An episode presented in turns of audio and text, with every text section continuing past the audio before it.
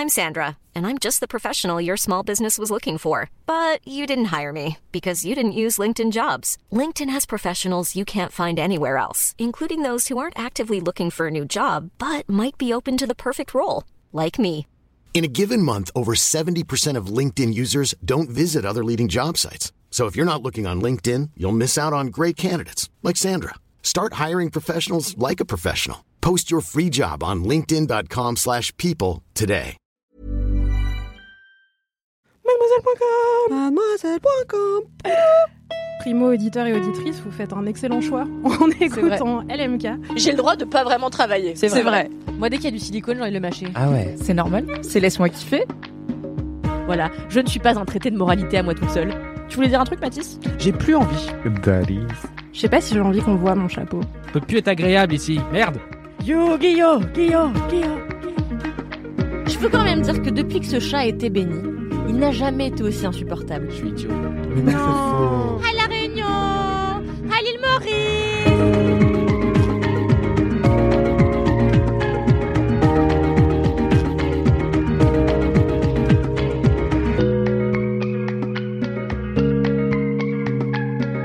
Vous avez envie de kiffer Bah, m'écoutez pas. Oh là Bonsoir, bon après-midi, bonne matinée. Bienvenue dans Laisse-moi kiffer, épisode 199. Bientôt la 200e, et du coup ça tombe bien, puisque la 200e sera en live sur Twitch, puisque ce sera le dernier jeudi du mois de juin 2022. Si vous écoutez ce- cet épisode en janvier 2028, désolé pour vous, le live est passé, mais vous l'aurez sûrement en replay. Euh, car oui, le 30 juin à 20h, nous sommes en live Twitch pour le LMK numéro 200. Trop cool Techniquement, c'est le LMK numéro 201 parce qu'on a fêté le 200 en live au Grain de Contrôle, mais c'était pas au moment où c'était l'épisode 200.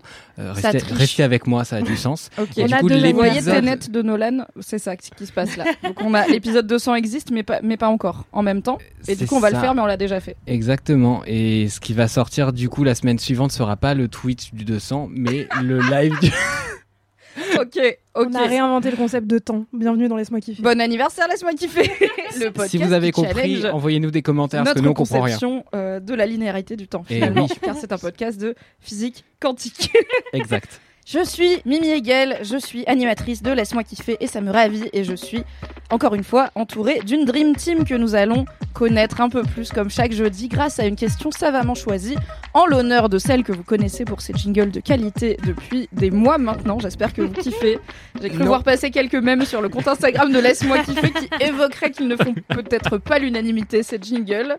Personnellement, je les adore, mais en même temps, je les ai écoutés une fois et après plus jamais. Parce que putain, C'est un long moment de vie. La violence. En l'honneur donc de Marine Normand qui organise ce soir chez Humanoid une soirée karaoké, nous allons parler karaoké. Il faut dire que les gens n'ont jamais entendu deux fois le même encore, hein, donc euh, je ne sais pas de quoi ils se plaignent, c'est chaque semaine une découverte. Jusqu'à l'épisode 300, il y aura des découvertes. Oui. Et c'est moi qui ai passé des heures en studio à entendre Marine tous les chanter et sachant que la dernière fois qu'on a fait ça, on a pendant 10 minutes Marine m'a hurlé dessus euh, des jingles qui étaient formidables et au bout de 10 minutes j'ai réalisé que ça ne tournait pas Non. et qu'on avait passé ce moment de solitude. Mais c'est juste un moment de gratuit. C'était juste c'était juste gratuit mais est-ce que l'art n'est pas censé être gratuit? Je Vous sais pas, en j'ai pas de dread. Dis ça au Je marché. peux pas répondre à ces questions. Aïda est devenue de droite, moi je suis pas là pendant une semaine, qu'est-ce qui se passe J'ai Je mal au ventre. pas, j'ai On pas paye de trop dread. d'impôts J'ai mal au ventre, du coup je suis de droite, ça se tient. Bref, du coup le monde veut savoir, chère équipe, en commençant par toi Mathis, Oui. quelle chanson de karaoké es-tu? Waouh, c'est ouais, ok. Putain, en commençant par moi. Alors, il faut savoir un truc sur moi, c'est que je suis la pire personne par rapport au karaoké, euh, parce que je fais très peu attention aux paroles des chansons. Ce qui fait que si je passais dans N'oubliez pas les paroles, je ferais juste des sourires niais à Nagui en disant ça va. C'est absurde ce que tu me dis. C'est comme si tu me disais, euh, quand je lis un livre, je fais très peu attention au texte, tu vois. Et ben, je fais très attention à la musique, je fais très attention à tout le reste, les productions, la façon dont la personne chante, etc.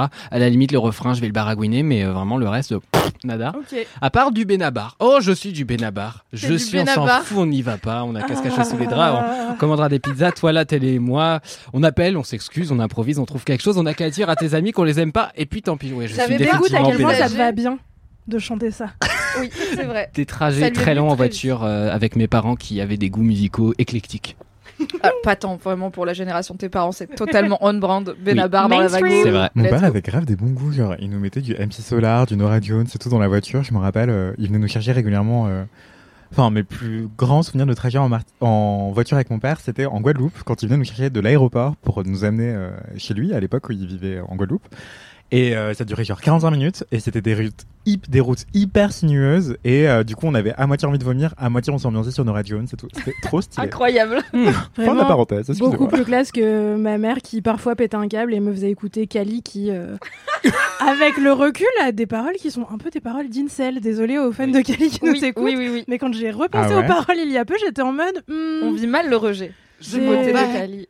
Voilà. Je crois Ouais, ouais. que Il y a vraiment beaucoup de gros mots euh, destinés à des meufs qui juste ont décidé de le quitter. Et souvent, il dit euh, T'es vraiment une connasse parce que t'as 20 ans de moins et en plus tu me largues. Et je suis là, ah, J'avais Ah. jamais fait Il aurait gaffe. dit pas un pattern.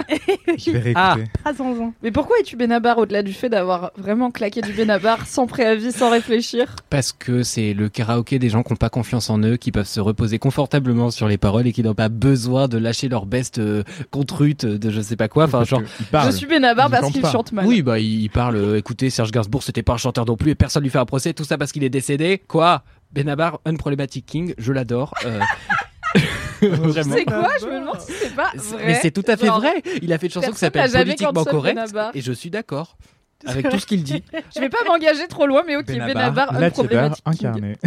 J'espère que ce sera le titre de cet épisode, Benabar, une problématique. Si tu nous écoutes, Bena, euh, je t'aime très fort. Monsieur Barr, vous êtes le meilleur. En fait, Oh il là a là. l'énergie de Charlie Pugh. Je sais pas si vous voyez.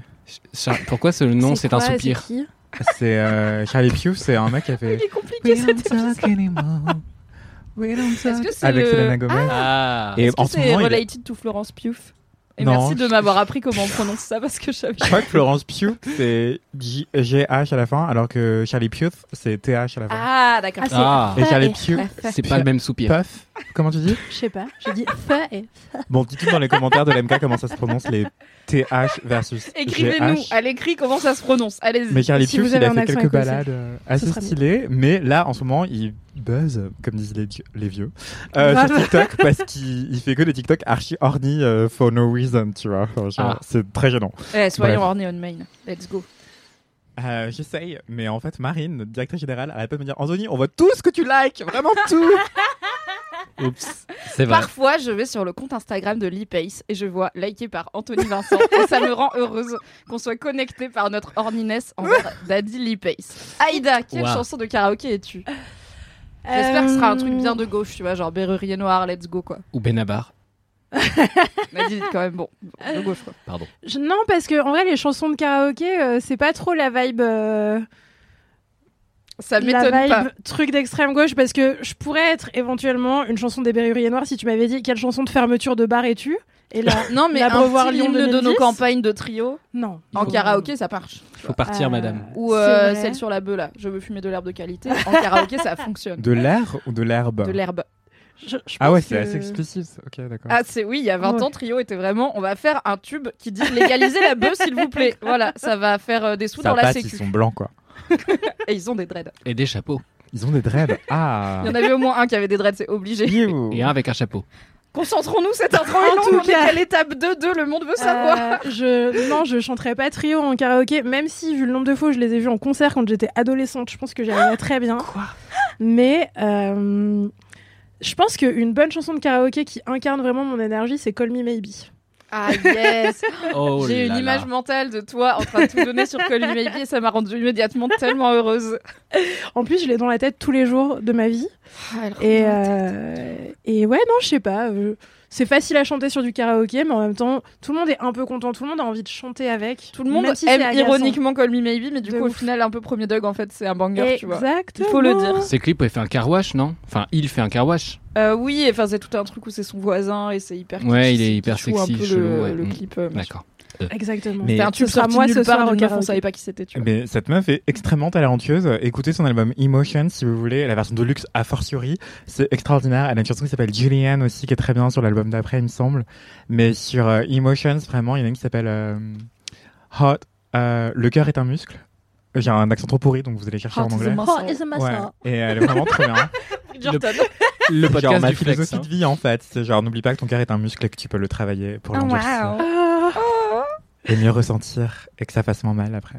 Mais j'ai l'impression que cette chanteuse, c'est un peu une artiste maudite. Elle a fait Exactement. Call Me Maybe, dont tout le monde s'est foutu de la gueule jusqu'à ce que ça fasse un milliard de vues sur euh, YouTube. Et après, elle a fait des trucs bien environ. et personne les a, écou- les a Grave écoutés. de Et ouf. Tout le monde a dit, ouais, bref, c'est la meuf de Call Me Maybe. Quoi. Pour la réhabilitation de Carly Rae Jepsen, Unproblematic Queen, Grave. de de ouf. son King de. Benabar du coup. sur le trône des Unproblematic Artists. Un problématique couple, vraiment, on crée des couples improbables. Faut voir que name, name So call me maybe, ou alors euh, peut-être n'appelle pas, on, on annule, euh, on, on improvise. Non, on va pas faire un mix. Stop, stop. Ouais, non, elle est brillante. euh, masterclass de pop music euh, trop, trop addictive et sirupeuse, juste ce qu'il faut. euh.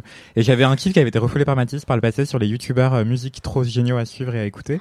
Qui avait été Et, euh, refoulé par le passé. Non, mais parce que je, t'en propose trois à chaque fois. et tu Oui, voilà. ah, lui. Donc peut-être Donc, tourne tu choses refoulé façon à ce que je passe pas Tu pour Staline, si tu veux. Laisse-le être de mauvaise foi, c'est Anthony, c'est pour ça qu'il est là aussi. Et tu te fais déjà passer pour Staline tout seul, Mathis. J'ai pas de moustache, laissez-moi, je suis un berbe. Et il y en a un, qui, de, un youtubeur, euh, du coup, micro kiff en passant, mais Guillaume Hadid, euh, qui s'appelle Pop Slash sur YouTube, qui, fait des super vidéos. Et aussi euh, Kyle, euh, Kyle Ali sur YouTube, qui fait des super vidéos, dont un truc sur Kylie Rae Jepsen, à quel point elle a été euh, sous-cotée, en fait, alors qu'elle est super géniale, brillante. Je vais aller Voilà. écouter. Regardez ces vidéos YouTube de ce Bravo genre de pour qualité. ce micro bien. glissé en toute De nonchalance dans l'intro de Laisse-moi kiffer. C'est de un talent et c'est le talent d'Anthony Vincent. Merci. Et si quelqu'un connaît des femmes youtubeuses musique euh, sur YouTube, je suis preneur. Oui, youtubeuses sur T'as YouTube. pas une place de parking à louer, un truc, une Non. annonce à passer Ah, je cherche un appartement d'ailleurs, euh, mais on en reparlera dans un prochain kiff. Très bien, très bien. Quelle chanson de karaoké Ah oui, es-tu, c'est vrai. Anthony Vincent Excusez-moi. Alors, il faut savoir que euh, j'aime trop, trop, trop, trop, trop chanter, mais très mal. Et pour moi, euh, chanter dans un karaoké, c'est surtout du cinéma, plus que de la musique finalement. Oui, c'est du playback. Et donc, euh, non, Enfin, non, je c'est pas chante du vraiment. playback, mais c'est un peu comme les lip sync de RuPaul, quoi. C'est Ouais, l'idée je- n'est pas de chanter bien, c'est d'en faire trop. Exactement. Ça veut dire qu'on va faire des grands écarts au too much. karaoké. Ah, j'ai pas le pantalon pour, mais. euh, C'est le seul problème. bien sûr. C'est pour ça, j'ai pas la bonne tenue pour faire le grand écart que je peux je- faire avec mon corps, bien sûr. Accessoirement, je ne sais pas faire un grand écart, effectivement. je n'y avais pas pensé. mais j'aurais pu le tenter. Non, mais du coup, je vais chanter euh, du Azalea Banks en, en, à 3000% euh, Problematic Queen pour le coup. Waouh. Ouais, grave. Audacieux, le je contraire de Carly Rae. Jepsen. Ouais, exactement le contraire. C'est genre, euh, j'en profite pour être une bad dans ce podcast. Je pensais que le contraire c'était Francis Lalanne, mais j'accepte. Pas du tout. Non, mais si vous connaissez, I- ou si vous ne connaissez pas, écoutez Ice Princess de Azalea Banks. C'est genre euh, la badass bitch. Genre, j'adore cette chanson. Je vais la chanter ce soir, c'est obligé au karaoké de Marine. Euh, et aussi, j'aime trop chanter genre Dalida, je suis malade, euh, reprise de. Putain. Euh, j'aime trop chanter des chansons genre hyper, hyper drama, quoi. Oh là genre là. soit bad, bad, bad, bad bitch, soit euh, pleureuse, esselée, euh, veuve. euh, Enfin voilà, et que des trucs comme ça. Genre, en me donnant à 3000%, du coup, je suis plus un registre de overdramatisation qu'une chanson. Tu Mais fais ton propre voilà. clip, quoi. Ouais, non mais le clip, euh, le long métrage, tu vois. tu vois, Michael Jackson qui fait thriller qui dure 15 minutes, Lady Gaga qui fait Bad Romance qui dure euh, 10 minutes, ou, et tous ces trucs-là, bah moi je fais une chanson qui dure 20 minutes dans ma tête. Voilà. Toujours trop. Trop Toujours trop. C'est la devise. Très bien, merci beaucoup Et à toi, tous et toi toutes. Euh, moi, je n'ai pas eu à réfléchir car je suis bien évidemment sous le vent de Garou et Céline. Tu car fais les deux, euh, je fais les deux toute seule. Euh, je En fais les deux même quand ils se chevauchent. Je fais ce canon raté parce qu'à une voix ça Ah, ne marche ça. pas. Le Jeff Panaclock de Euh, la rédac. Vo- Ah oui, vraiment, je suis. Invitez-moi à vos bar mitzvahs, à vos anniversaires. Voilà, je fais l'animation double voix. À chaque fois que je le fais, euh, donc généralement à dos du mat, euh, en ayant euh, abusé de l'eau de verveine avec mes potes, on se dit ok, vous faites Garou, moi je- nous on fait Céline ou l'inverse, mais à chaque fois on finit tous par tout chanter parce que déjà on est ivre et aussi parce que c'est juste marrant. Oui. Et parce que finalement je suis une personne voilà qui a été un peu ambivalente sur les codes genrés, tout ça, donc une chanson mixte avec deux voix masculines, féminines, ça me va bien. Et aussi parce que ma culture musicale s'est arrêtée en 2005, rappelons-le. Donc je ne connais pas de titre plus récent. Je suis donc sous le vent, un banger de karaoké qui, j'espère, euh, ne passera jamais de mode.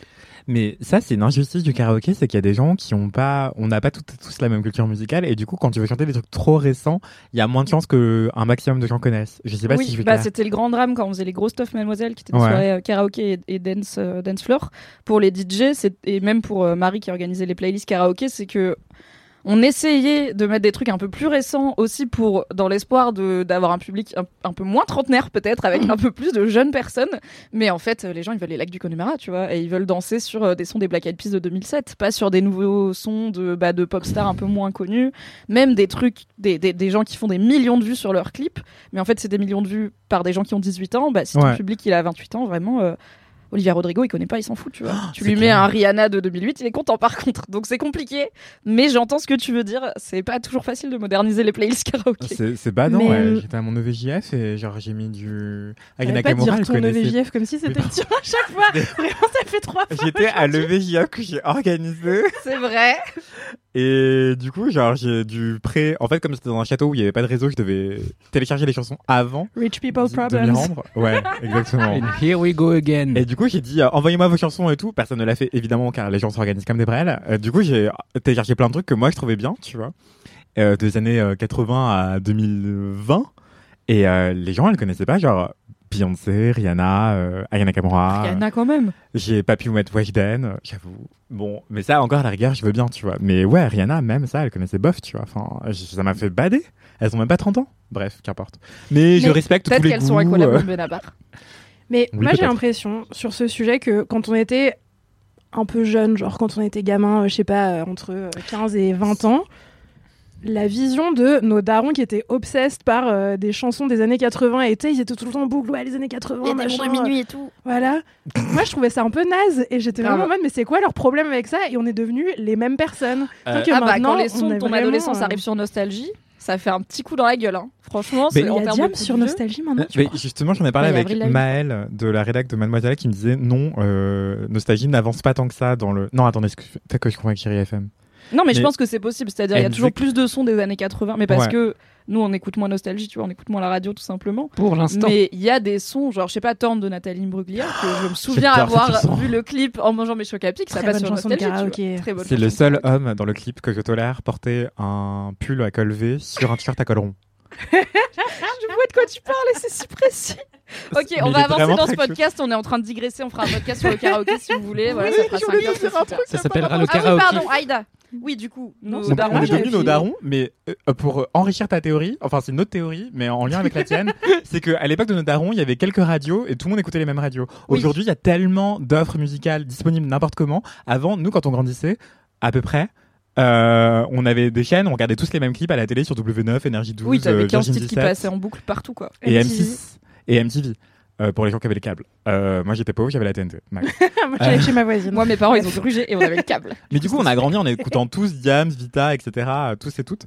Et là, euh, bah en fait, l'offre est tellement énorme que si tu veux écouter que tes playlists musicales euh, curatées par Spotify, par l'algorithme qui connaît tes goûts et qui te propose que des choses dans ta bulle de goût, bah tu ne connaîtras jamais Weshden en fait. Sauf si t'as TikTok. Bah même, ouais, TikTok, oui, oui, oui, c'est vrai. Très juste. Peut-être que les mais- futurs tubes de karaoké, c'est les sons qui perdent euh, sur TikTok. Ouais, bah j'étais au concert de Weshden, je peux vous dire que tout le monde connaissait les paroles par cœur. Hein. Bah bravo à eux. aussi. Et ils avaient 15 ans. On avance. On avance. J'ai perdu la main sur cette équipe. Ça part en couille. Ok, c'est l'heure des commentaires. On reprend donc de ton côté, Mathis. As-tu un commentaire? Oh, moi, j'en ai j'ai un 14, commentaire, Les moi. gars, c'est un Google Doc. Il est hyper long. hein. Ça va être un long épisode. Mimi is back. Il n'y a plus de gestion du temps. Je vais essayer d'aller extrêmement vite parce qu'il y a plusieurs commentaires que je veux lire. Alors, l'hibernation en Arrêtez été. pas le droit, hein. L'hibernation en été, ça existe, ça s'appelle l'estivation. Voilà, ça m'énerve, c'est un fun fact, je vous le glisse ici. Il y a une anecdote, je vous ai demandé d'envoyer des Anecdote. anecdotes, vous en avez envoyé, c'est Une très rigolo. anecdote par un ordinateur. Anecdote de. Ore of the Wood qui nous envoie anecdote. Quand j'étais ado, j'étais parti faire de la descente de la... Attends quoi La descente de la laisse. Ah, ça doit être une rivière, un fleuve, un machin, j'en sais On rien. espère. Voilà. En kayak. On dirait avec- que Je tu pensais fais que un c'était de l'alcool. Une rivière, un fleuve, on sait pas. C'est un peu long. C'est déjà un peu long comme épisode, mais du coup, rush pas. Tu vois, c'est déjà, c'est déjà perdu. L'intro, elle fait 25 minutes. Donc. C'est pas faux. Donc elle était partie faire la descente de la laisse. Voilà. J'aime bien J'ai un sourire. Je un sûr peu que plus tout le monde me suive. Voilà. En kayak avec deux amis. Il faisait dégueu, mais on était chaud. À cause des bières ou juste de notre manque d'adresse, euh, les deux peut-être, euh, notre kayak s'est retourné dans un mètre d'eau, mais, mais avec mes chaussures dedans qui s'en sont allées avec le courant. Je suis donc re- rentré en chaussettes, deux trains, un bus et 15 minutes à pied. Sous la pluie en passant par une gare bondée du centre de Bruxelles. Emoji, euh, lunettes de soleil. Waouh. Voilà l'anecdote de Ori of the Woods qui m'a bouleversé, donc je voulais la partager avec vous. Euh, Il y a quelqu'un qui m'a fait aussi un commentaire très court, je vais couper le bruit de mes notifs car je suis incompétent. Euh, Lucilus nous envoie album concept. D- Donc déjà il y a un titre à ton commentaire, merci pour le référencement, c'est vraiment parfait. Comment la personne a fait? C'est un DM Instagram? C'est littéralement juste deux mots, elle a sauté une ligne et après il y a le texte. Ah Vraiment. Ah, c'est genre une Je crois qu'on pouvait salutation. mettre des objets sur Instagram. J'étais là, trop bien Non. Non. Coucou, j'écoute un vieil LMK où tu mentionnais que tu aimais les albums concept. En effet, j'ai dit ça. Et j'ai eu envie de t'écrire pour te conseiller Bleu Gospel de Tuerie. Je sais pas si le groupe s'appelle Tuerie. Tuerie Comme une une tuerie. C'est horrible. Trigger warning, violence conjugale intense. Bon, C'est abominable. voilà, je n'ai pas écouté, hein, donc je vraiment je glisse ça là. Vous en faites ce que vous voulez. Vraiment. Je te jure, cet album m'a retourné les tripes et les écoutilles. Plein de bisous. Yeah, yeah, yeah. Daddy déconne à la maison, mais maman lui redonne une chance. J'ai 8 ans, maman peine à me faire comprendre qu'il n'est pas méchant. Elle crie qu'elle sait qu'il a des buts, mais des buts c'est quoi maman? Daddy me réveille, il est torse nu, sa bouche en l'essence. Fais ton taf, fais tes devoirs, il est 3 heures du matin mec. Je dormais déjà, j'ai école demain. Fais ton Et est-ce qu'il y avait autre chose? Ah Ce oui, quelqu'un qui m'a dit, pardon, 7h20 aux prises d'otage avec le jingle du jour que je n'ai pas écouté grâce au bouton d'avance rapide. Bonne journée. Si chaque semaine il faut que je me révolte, je le ferai. Et euh, Ah, Jeanne, les gens euh, ils zappent les jingles, j'adore. On dirait moi quand je voulais pas dire la phrase de fin. et j'ai répondu. Continue à être petit et à voilà, stand your ground sur des trucs qui n'ont aucun intérêt Absolument. comme ne pas écouter les jingles éclatés si vous avez Voilà. pas envie. Ce à J'adore. quoi j'ai répondu à Jeanne, euh, lu et désapprouvé. Vu et sans tape. on est là-dessus. Et je voulais juste euh, finir là-dessus en faisant un petit big up à la LM Crado qui est venue tout à l'heure, Manon, qui nous a fait un coucou et qui nous a apporté des cookies. Merci Manon, j'ai éclaté les, chou- les chouquettes. C'était trop bien. Merci, Voilà, on a pété la gueule aux chouquettes et euh, voilà, c'était très chouette de te faire visiter. Elle a vu les studios Mademoiselle et elle Oh a my goûté God. les sirops d'Anthony. Oh. Enfin, un des Oui, ce n'est pas une légende, ce n'est toujours pas sponsorisé, je suis toujours pauvre. Mais sur mon bureau, en ce moment, j'ai du sirop de pistache et de menthe. Les deux vont très bien ensemble. La pistache toute seule, c'est absolument délicieux. Oh là là. je te fais goûter tout à l'heure si tu veux. Ok, ok. Et euh, plutôt deux fois qu'une même. Et voilà, vraiment, euh, hydratez-vous, c'est délicieux. Euh, avec ou sans alcool, la fête est plus folle. Absolument. Fait. Et écoutez Benabar, c'est bon pour mes commentaires. Aïda, as-tu un commentaire? Bien sûr que j'ai un Idéalement commentaire. un et moins long. J'ai- Sinon euh, 4 Une ambiance euh, J'ai 18 commentaires, tous très longs, que je vais lire lentement. Non, j'ai un commentaire de Mathilde, euh, Mathilde le slip vert, que j'adore, Oui. qui m'a envoyé euh, Bonjour Aïda, je suis une fidèle auditrice de Laisse-moi kiffer et je te remercie parce que ta réponse à la question Le monde veut savoir sur l'ennui m'a rassurée. Je ne suis donc pas la seule à parfois rester sans rien faire. Souvent, je suis allongée dans mon lit et je regarde le plafond, avec une phrase d'une chanson qui tourne en boucle dans ma tête. C'est jamais les vraies paroles de la chanson, c'est plutôt une phrase à la con, genre j'ai mangé des betteraves, sur l'air d'une chanson à la con, genre sur le pont d'Avignon, qui tourne en boucle, ce qui ferait j'ai mangé des betteraves, j'ai mangé des et betteraves. En, en boucle. Qu'elle t'a envoyé un vocal chose. que tu t'es entraîné avant de le faire? Genre vraiment, est-ce Ah que non, tu l'as lu? talent Non, Mais tu crois que j'avais gagné le karaoké Bah, attends, mais Mathilde, le j'ai mangé et des. Le, le et en l'air, je l'ai trouvé fascinant. Écoute, j'ai fait 12 ans d'orgue électronique, personne ne Quoi ça. Cette anecdote est vraie. C'est vrai. Ce sera l'objet d'une autre digression car cette introduction est longue. Mathilde, le slip vert finit par merci et vive la gauche. Mathilde, je Oui. t'adore. Merci pour ce commentaire. Et envoie-nous des vocaux de toi qui chantes. euh, N'hésite pas Ah oui, de à ouf. nous chanter ce qui se passe ta tête. dans ta tête. Oui. Anthony, Oui, alors euh, je ne vais lire qu'un seul commentaire car je suis un bon élève qui fait tout ce qu'on lui demande. Merci Anthony. Il y a Or of the Woods euh, sur Instagram qui m'a envoyé un commentaire génial. La J'adore. fame, ça fait Elle deux m'a fois dit- qu'elle est citée quand même. en un épisode. Waouh. Trop d'accord avec toi sur les mangas. Je suis prof en secondaire depuis 11 ans et avant j'avais peu d'élèves qui lisaient et là ils sont tous à fond sur des mangas. C'est trop cool. Du coup, j'essaye de mettre plein de références dans mes cours vu qu'ils détestent le néerlandais et que j'essaie désespérément de leur apprendre. Et donc elle m'a envoyé des extraits de ses cours où elle, elle, leur essaie de elle essaye de leur apprendre des phrases en néerlandais avec One Piece, Naruto, Death Note, bien. etc. Et elle me dit voilà comme ça tu sais dire mon animé préféré est en néerlandais. Tu peux me Et le euh, dire du coup, elle me dit Non, mais je ne saurais pas te le lire. Je vais essayer, mais je suis désolé pour les personnes néerlandophones. Néerlandophones Je sais pas. Néerlandophone Néerlandaise Mais est-ce que quand t'es néerlandais, tu parles locuteurs et forcément locutrices de la langue de la langue néerlandaise Oui, merci. Le locutorat. et du coup, elle me dit euh, Désolé, nous les profs, on a, besoin on a un besoin compulsif de montrer nos cours à tout le monde, alors qu'en en... en fait, tout le monde est trop content de ne plus être à l'école. C'est faux. C'est La bon, ça fac me manque m'intéresse de voir comment les gens ils font leurs cours. Eh ben voilà, elle t'enverra des DM, I guess. Et du coup, euh, voilà, fin de mon commentaire. Attends, mais tu vas pas nous lire le truc en néerlandais il, est- il a cru qu'on a oublié. là, du coup, ainsi voilà, c'est la fin de ma participation. Attendez, j'essaye. euh, what is your favorite anime? Et Je pense que t'es pile vraiment bien. Mich dessus. favorite anime is ou alors Ik Ouniet van animé, ou alors Ik Herb Ergin. Putain, je vois les tulipes, les canaux, c'est beau ce qui se passe. je viens de me faire renverser par une bicyclette là. C'est beau. dring dring. Merci Voilà. Anthony. C'était très humiliant. Merci pour ce moment. Merci pour ce courage et ce sacrifice. Moi, j'ai un long commentaire euh, de Ziad Gilles que je vais euh, paraphraser car il est long et aussi c'est plein de trucs Mhm. gentils sur moi. Il y a toujours un, un truc un peu euh, humble brag euh, que j'essaye d'éviter.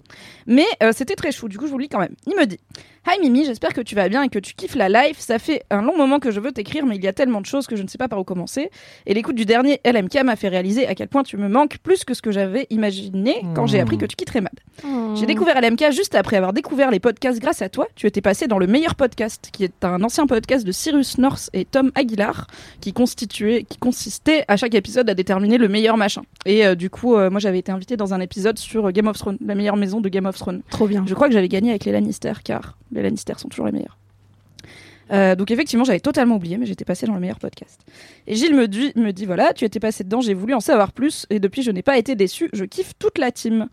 Euh, j'ai l'impression d'avoir une connexion particulière avec toi parce qu'il me dit que mes kiffs sont ses préférés et matchent avec ses centres d'intérêt et que 9 fois sur 10 quand je raconte ma vie, euh, c'est-à-dire que ça arrive régulièrement dans LMK, euh, Bon. il se dit ah tiens moi aussi. Et ce qui est marrant c'est qu'on vit sur des continents tout à fait différents puisqu'il vit en Afrique et il me dit on a le même âge et mis à part qu'on vit sur des continents différents, nous avons eu quasiment la même vie, c'est limite effrayant. J'en rigole à chaque épisode avec ma femme. La seule différence c'est que tu n'es pas très porté sur la musique, mais quand tu t'y es mise, il a fallu que tu tournes en boucle sur All Too Well grâce à Anthony Vincent ici présent qui m'a fait découvrir l'histoire avec Jake Gyllenhaal caché derrière All Too Well euh, de Taylor Swift version de 10 minutes. Du coup, je écouté en boucle pendant 3 mois car je n'ai pas de demi-mesure. Et il me dit j'ai bloqué dessus exactement à la même période, comme quoi on est connecté. Euh, et là, tu découvres le chômage, car oui, mon dernier kiff c'était le chômage. Moi aussi, j'ai traversé une période de chômage récemment. J'ai déménagé de Ouagadougou au Burkina Faso pour Abidjan en Côte d'Ivoire en décembre et j'ai passé 5 mois sur le carreau professionnellement. Ça a été une des meilleures périodes de ma vie. J'espère qu'elle te sera aussi profitable et te permettra de recharger au mieux tes batteries. Porte-toi bien et toutes les meilleures vibes depuis Abidjan. Merci beaucoup Gilles, c'est très chou et j'aime toujours euh, savoir que LMK est écouté euh, Oui. au-delà des frontières et tout autour du monde, ce qui est toujours euh, surprenant. Merci beaucoup pour ces commentaires. Pour rappel, vous pouvez les envoyer sur nos comptes Instagram qui sont dans la description de chaque épisode ou sur le compte de Laisse-moi kiffer directement. C'est l'heure de l'anecdote de Star. Et ensuite, on pourra peut-être commencer ce podcast. Ah non, il y aura un message, boubou aussi. boubou, oui. Il est court. Allez, petite anecdote de Star qui est signée, je ne sais pas qui, car euh, Mathis, tu ne me l'as pas dit, mais la personne se reconnaîtra. Je t'ai fait un screen, non? Tu me l'as copié-collé. Ah, je suis incompétent. Coucou à toute l'équipe de LMK. J'ai une anecdote de star à vous partager. Contexte. Merci pour le contexte. Été 2019, je travaillais comme médiatrice culturelle dans un musée d'art contemporain réputé. La majeure partie de mon travail consistait malheureusement à poireauter sur une chaise en regardant les gens passer et à engueuler ceux qui tentent de toucher les œuvres. Qui fait encore ça? Pour passer le temps, j'avais l'habitude d'écrire dans mes carnets tout ce qui me passait par la tête, y compris mes listes de courses. Bref, j'étais assise comme d'hab, le nez plongé dans mon carnet, et je vois rentrer un type accompagné d'une jeune femme. Dans ma tête, je me dis Oh la vache, il ressemble beaucoup à Gérard Jugnot. Et voilà que je me mets à chanter à moi-même la chanson des choristes, que je ne vais pas vous chanter car je chante très mal. Oh, sur ton chemin, gamins oubliés égarés. Incroyable, merci pour ce bel ensemble. Vraiment, je me- j'ai dit je vais pas le faire et vous avez dit on y va pour toi Mimi. J'ai été soliste dans ma vie et je chantais Morin, je chantais avec ma petite voix euh, juste avant la mue. Oh waouh. J'étais dans des chaussures qui étaient deux pointures en dessous des miennes, c'était un concert compliqué. J'oublie parfois à quel point t'es blanc. J'espère que j'ai le droit de. C'est drôle J'accepte. La mélodie me trotte dans la tête pendant 20 minutes et je l'observe en, co- en coin et je me dis qu'en fait, si ça se trouve, c'est lui et qu'en fait, ça serait trop bien et j'aimerais bien avoir une photo avec le pion des choristes. Mais vu que personne ne s'attroupe vers lui pour demander un autographe, c'est sûrement juste un type qui lui ressemble. Au bout d'une heure, il vient me parler, il me demande d'un air perdu si cette expo c'est de l'art concret et je le regarde d'un air tout aussi con parce que personne ne parle d'art concret dans ce milieu sauf les gens qui n'y connaissent rien en art contemporain. Du coup, je lui explique brièvement les intentions de l'artiste et en vrai, c'était pas une expo très simple à comprendre. Du coup, pas facile de faire adhérer au concept. Je pense qu'il a dû croire que je le prenais pour un con, mais j'étais à moitié intimidée parce que moitié pas sûre que c'était Gérard Jugnot. Il me répond Ah Et puis il s'en va. Et j'ai su deux heures plus tard que c'était vraiment Gérard Jugnot et je me suis sentie vraiment conne. Voilà, bisous et grosse dédicace.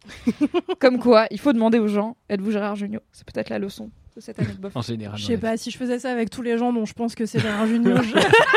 je passerais des mauvais trajets en métro.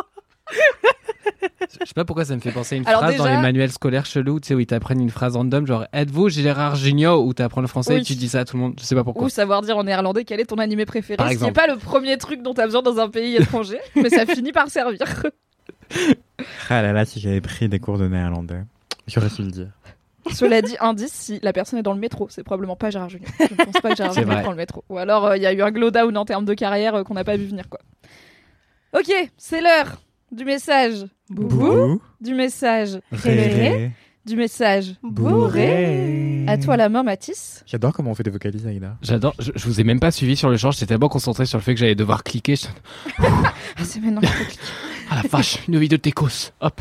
Bonsoir les stars, ici c'est le message boubou, bref, ré bourré.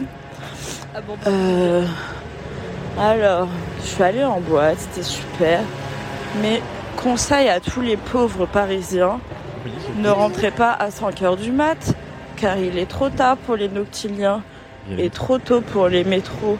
Donc, je marche et je prends des itinéraires approximatifs. Je crois que je vais mettre plus de 1h30 pour rentrer. Est-ce que j'ai envie de mourir? Probablement. Est-ce que je suis fatiguée? Probablement. Est-ce que j'ai froid parce que mes vêtements sont trempés tellement j'ai dansé et j'ai transpiré? Probablement aussi. Mais bon, j'ai LMK dans les oreilles. C'est super. J'adore.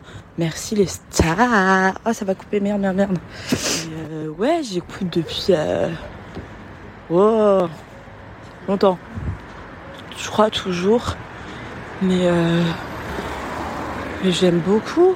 J'avoue, je- je suis un peu en, en dépression interne quand des gens que j'aime bien partent. Mais après, j'aime bien tout le monde. Et, euh, et en fait, j'ai un peu l'impression, Anthony, c'est un peu mon, père spirituel. Donc si tu veux bien m'adopter, je. Je veux bien. Oh non, la boulangerie, elle est fermée. Euh, voilà. Bisous, bisous. J'ai froid, je veux rentrer chez moi, me laver et faire dodo. Un update pas hyper utile. La boulangerie était ouverte. et ça, ça fait plaisir à mon petit cœur. Et les gens, je sais pas pourquoi, ils sont tendus un peu et pressés alors qu'on est dimanche matin. Et moi, ils m'ont dit bonne journée. J'ai dit bonne nuit. et moi, je pense qu'il faut être gentil avec les gens parce que ça fait plaisir aux gens. Alors, c'est mon conseil de vie d'une vieille sage de 23 ans. Pas très vieux et pas très sage. Et sinon, je voulais dire, le kiff de ma vie depuis pas longtemps, c'est une pétasse. C'est génial. Et ma devise, c'est moins je porte de tissu sur moi, plus je suis heureuse. Appliquez ce conseil, c'est super, mais on attrape potentiellement froid et on est souvent enrhumé. Mais on est bonne, et ça c'est cool. Entièrement d'accord. Merci Colline. Est-ce que tu adoptes Colline euh, Alors. spirituellement? Colline, je veux bien t'adopter, mais Oh my à God. une condition. Si tu veux bien m'adopter, parce que je veux bien que tu sois ma mère spirituelle. Incroyable. C'est une Ok. famille compliquée. C'est trop bizarre. On vous laisse régler ça en DM et vous nous ferez un petit Non, arbre mais- généalogique ensuite pour qu'on arrive à C'est un suivre. rond-point. Il y a- alors, il y a une expérience. vraiment. Il y a une expérience scientifique en psychologie sociale qui a prouvé, ou en tout cas étudié le fait que a hoe never gets cold. Et euh, je- C'est mettrai, euh, on mettra le lien de l'article euh, que j'ai écrit sur Mademoiselle à ce sujet-là, euh, car peux, une devise euh, de, de Cardi B. Et des psychologues, en, des psychologues ont essayé de vérifier si c'était vrai en étudiant euh, euh, le ressenti de, de, de femmes à la sortie de boîte de nuit en fonction de à quel point elles étaient dénudées ou pas. Et ils se sont rendus compte que les plus dénudées mais qui se sentaient sexy, eh ben, avaient moins froid que celles qui se sentaient pas sexy. Se sentir sexy tient chaud. Ce Voilà. qui explique euh, le look des Anglaises euh, à 2h du matin quand il fait vraiment la 4 vache. degrés dans leur pays. Je ne sais pas comment elles font, mais respect. J'adore Voilà, ces photos. donc, soyez des pétasses si vous voulez être des pétasses. Je suis une pétasse. Tout à fait. Et on est ravis car ce commentaire finit bien. La boulangerie était ouverte. Merci beaucoup, Colline. C'est l'heure de passer au kiff car c'est finalement le sel Tiens. de ce podcast, paraît-il. C'est donc l'heure du moment que tout le monde préfère, notamment la personne qui va faire avance rapide là tout de suite. Jingle. Ça va être mou, non? Balance ton kiff Balance ton kiff Je le fais très mal. C'était pas du tout ça l'air. C'était pas ça. Waouh, Ah, merci, merci, Marine Marine Normand. Merci, Valentin. Oh, c'est vrai nom maintenant mais aussi Valentin. Bah, je me dis, tu vas de temps en temps, il faut rendre à César ce qui est à Ah là César. les Peut-être je vais remettre Cédric bientôt. Peut-être si vous criez très très fort dans les commentaires, mais surtout commentez sous les publications comme ça à tout hasard. Ouais, ouais, ouais, ouais, bien sûr. Peut-être que je ferai euh, revenir Cédric. Ça dépend de Tu combien sais, de personnes vous invitez à aimer la euh, page. Les comptes où tu demandes, tu fais un vœu et en fait ton vœu il est toujours maudit, genre il est toujours interprété d'une façon maudite. Il y a des gens qui ont souhaité ne plus avoir le jingle de Cédric et à la place ils ont eu les jingles de Marine Normand. Weekend Go Deeper. Faites attention à ce que vous souhaitez. Ça peut toujours être pire. Je peux vous faire des jingles en slam. Vraiment, vous allez connaître votre peine. Ok, prochaine ère de LMK, prochaine esthétique, les jingles en slam de Matisse. Matisse, quel est ton kiff? J'espère que ce n'est pas Grand Corps Malade du coup. Non. Euh, même si mon grand corps n'est pas en forme euh, car la fatigue. Euh, oui, j'ai passé euh, dans les derniers jours énormément de temps au théâtre. Hier soir, j'ai vu 4 heures de pièces en allemand. C'était vachement bien. La veille, j'ai vu 3 heures de pièces bel et bien en français cette fois.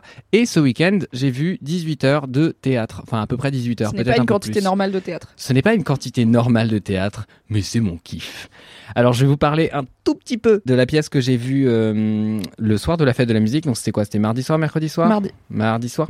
Euh, parce qu'elle était très chouette, même si elle est finie à Paris, mais elle va tourner. En vraiment aller province. vite, du Elle coup, va tourner dans plein d'endroits. Je vais, je vais aller très très vite. C'est juste une pièce de Marc Lenné qui est très très belle, qui s'appelle Nostalgia Express. Et je vous en parle dans mes stories. Je vais mettre les stories à la une parce que j'ai trouvé vraiment la pièce bouleversante. Mais celle dont je veux surtout vous parler, c'est une pièce de Thomas Joly, qui est euh, un metteur en scène normand, ce qui est somme toute quelque chose qui m'arrange car je suis moi-même normand. Euh, voilà, c'est un metteur en scène dont je suis le travail depuis très longtemps, qui s'est attaqué à plein de gros classiques euh, et qui à chaque fois porte ça avec des mises en scène très jeunes, très électriques. Il y avait un critique qui avait dit qu'il utilisait euh, le son et lumière des spectacles du Futuroscope, ce que j'avais trouvé très très drôle. Et en même temps, franchement, c'est chouette de voir un, truc un peu plus punk au théâtre, qui est quand même un art dans lequel les gens restent souvent assis poliment, et c'est pénible. Sauf que là, j'ai vu un truc de doudingue à, à Angers. Je vous apporte de France une bien triste nouvelle de pertes, de massacres et de défaites. La Guyenne, la Champagne, Reims, Rouen, Orléans, Paris, Gisors, Poitiers, tout est perdu. Malheureux devant le corps sans vie d'Henri. La perte de ces grandes villes va lui faire briser le plomb de son cercueil. Il sera levé d'entre les morts. C'est donc une pièce qui s'appelle Henri VI et Richard III, qui sont en fait euh, deux pièces de Shakespeare, qui sont euh, l'histoire des familles royales euh, anglaises, ou globalement. C'est Game of Thrones, mais écrit par Shakespeare, et c'est incroyable. En gros, Thomas Joly a pris la tête du CDN d'Angers, donc le CDN, le Centre Dramatique National, et en fait, en ayant ce, ce pouvoir-là, il a pu mettre en place cette espèce de prouesse technique euh, qu'est euh, mettre en, scène une pièce aussi longue. Et euh, il a repris donc cette pièce qu'il avait déjà fait il y a 10 ans, euh, Henri VI et Richard III. Et en fait, tout ça, ça se suit chronologiquement et ça vous permet vraiment de descendre au fur et à mesure de la pièce à un arbre généalogique et de voir en fait globalement qui va buter qui pour que le petit tout en bas à droite, il arrive à devenir roi, tu vois. Et c'est ta ta ta ta ta ta ta ta ta, ça va pas du tout. Grosso débloque complètement. La compétence. Alors j'ai réussi à trop parler et à pas dire l'essentiel, mais parce que c'est moi qui monte ce podcast et que je fais ce que je veux, faites-moi un procès, je vous fais un petit aparté pour vous glisser quelques infos, un petit point contexte finalement comme vous les aimez. Je vous parle donc dans Laisse-moi kiffer de Henri VI, une pièce que Shakespeare aurait tout aussi bien pu appeler Miskina, tellement le roi s'en prend plein la gueule, et je vous parle aussi de Richard III. C'est une pièce plus courte mais tout aussi violente qui est la suite directe de la première. Sur la question de la compréhensibilité et donc de l'accessibilité de la pièce, je suis obligé de vous parler du personnage de la rhapsode. C'est une narratrice personnage qui est inventée de toute pièce par Manon Torel, une comédienne de la pièce dans la version de 2015 qui est aujourd'hui interprétée par Clémence Boissé. Et c'est elle, la rhapsode, qui vous prend par la main, qui vous fait des résumés et je trouve le concept trop cool. Et d'ailleurs, je suis pas le seul puisque à chaque fois qu'elle arrivait sur scène, les gens hurlaient et scandaient des trucs, il y avait des holas dans le public. Bref, c'était assez dingue. Fin de ce premier point contexte. Car oui, ce ne sera pas le seul. La compétence.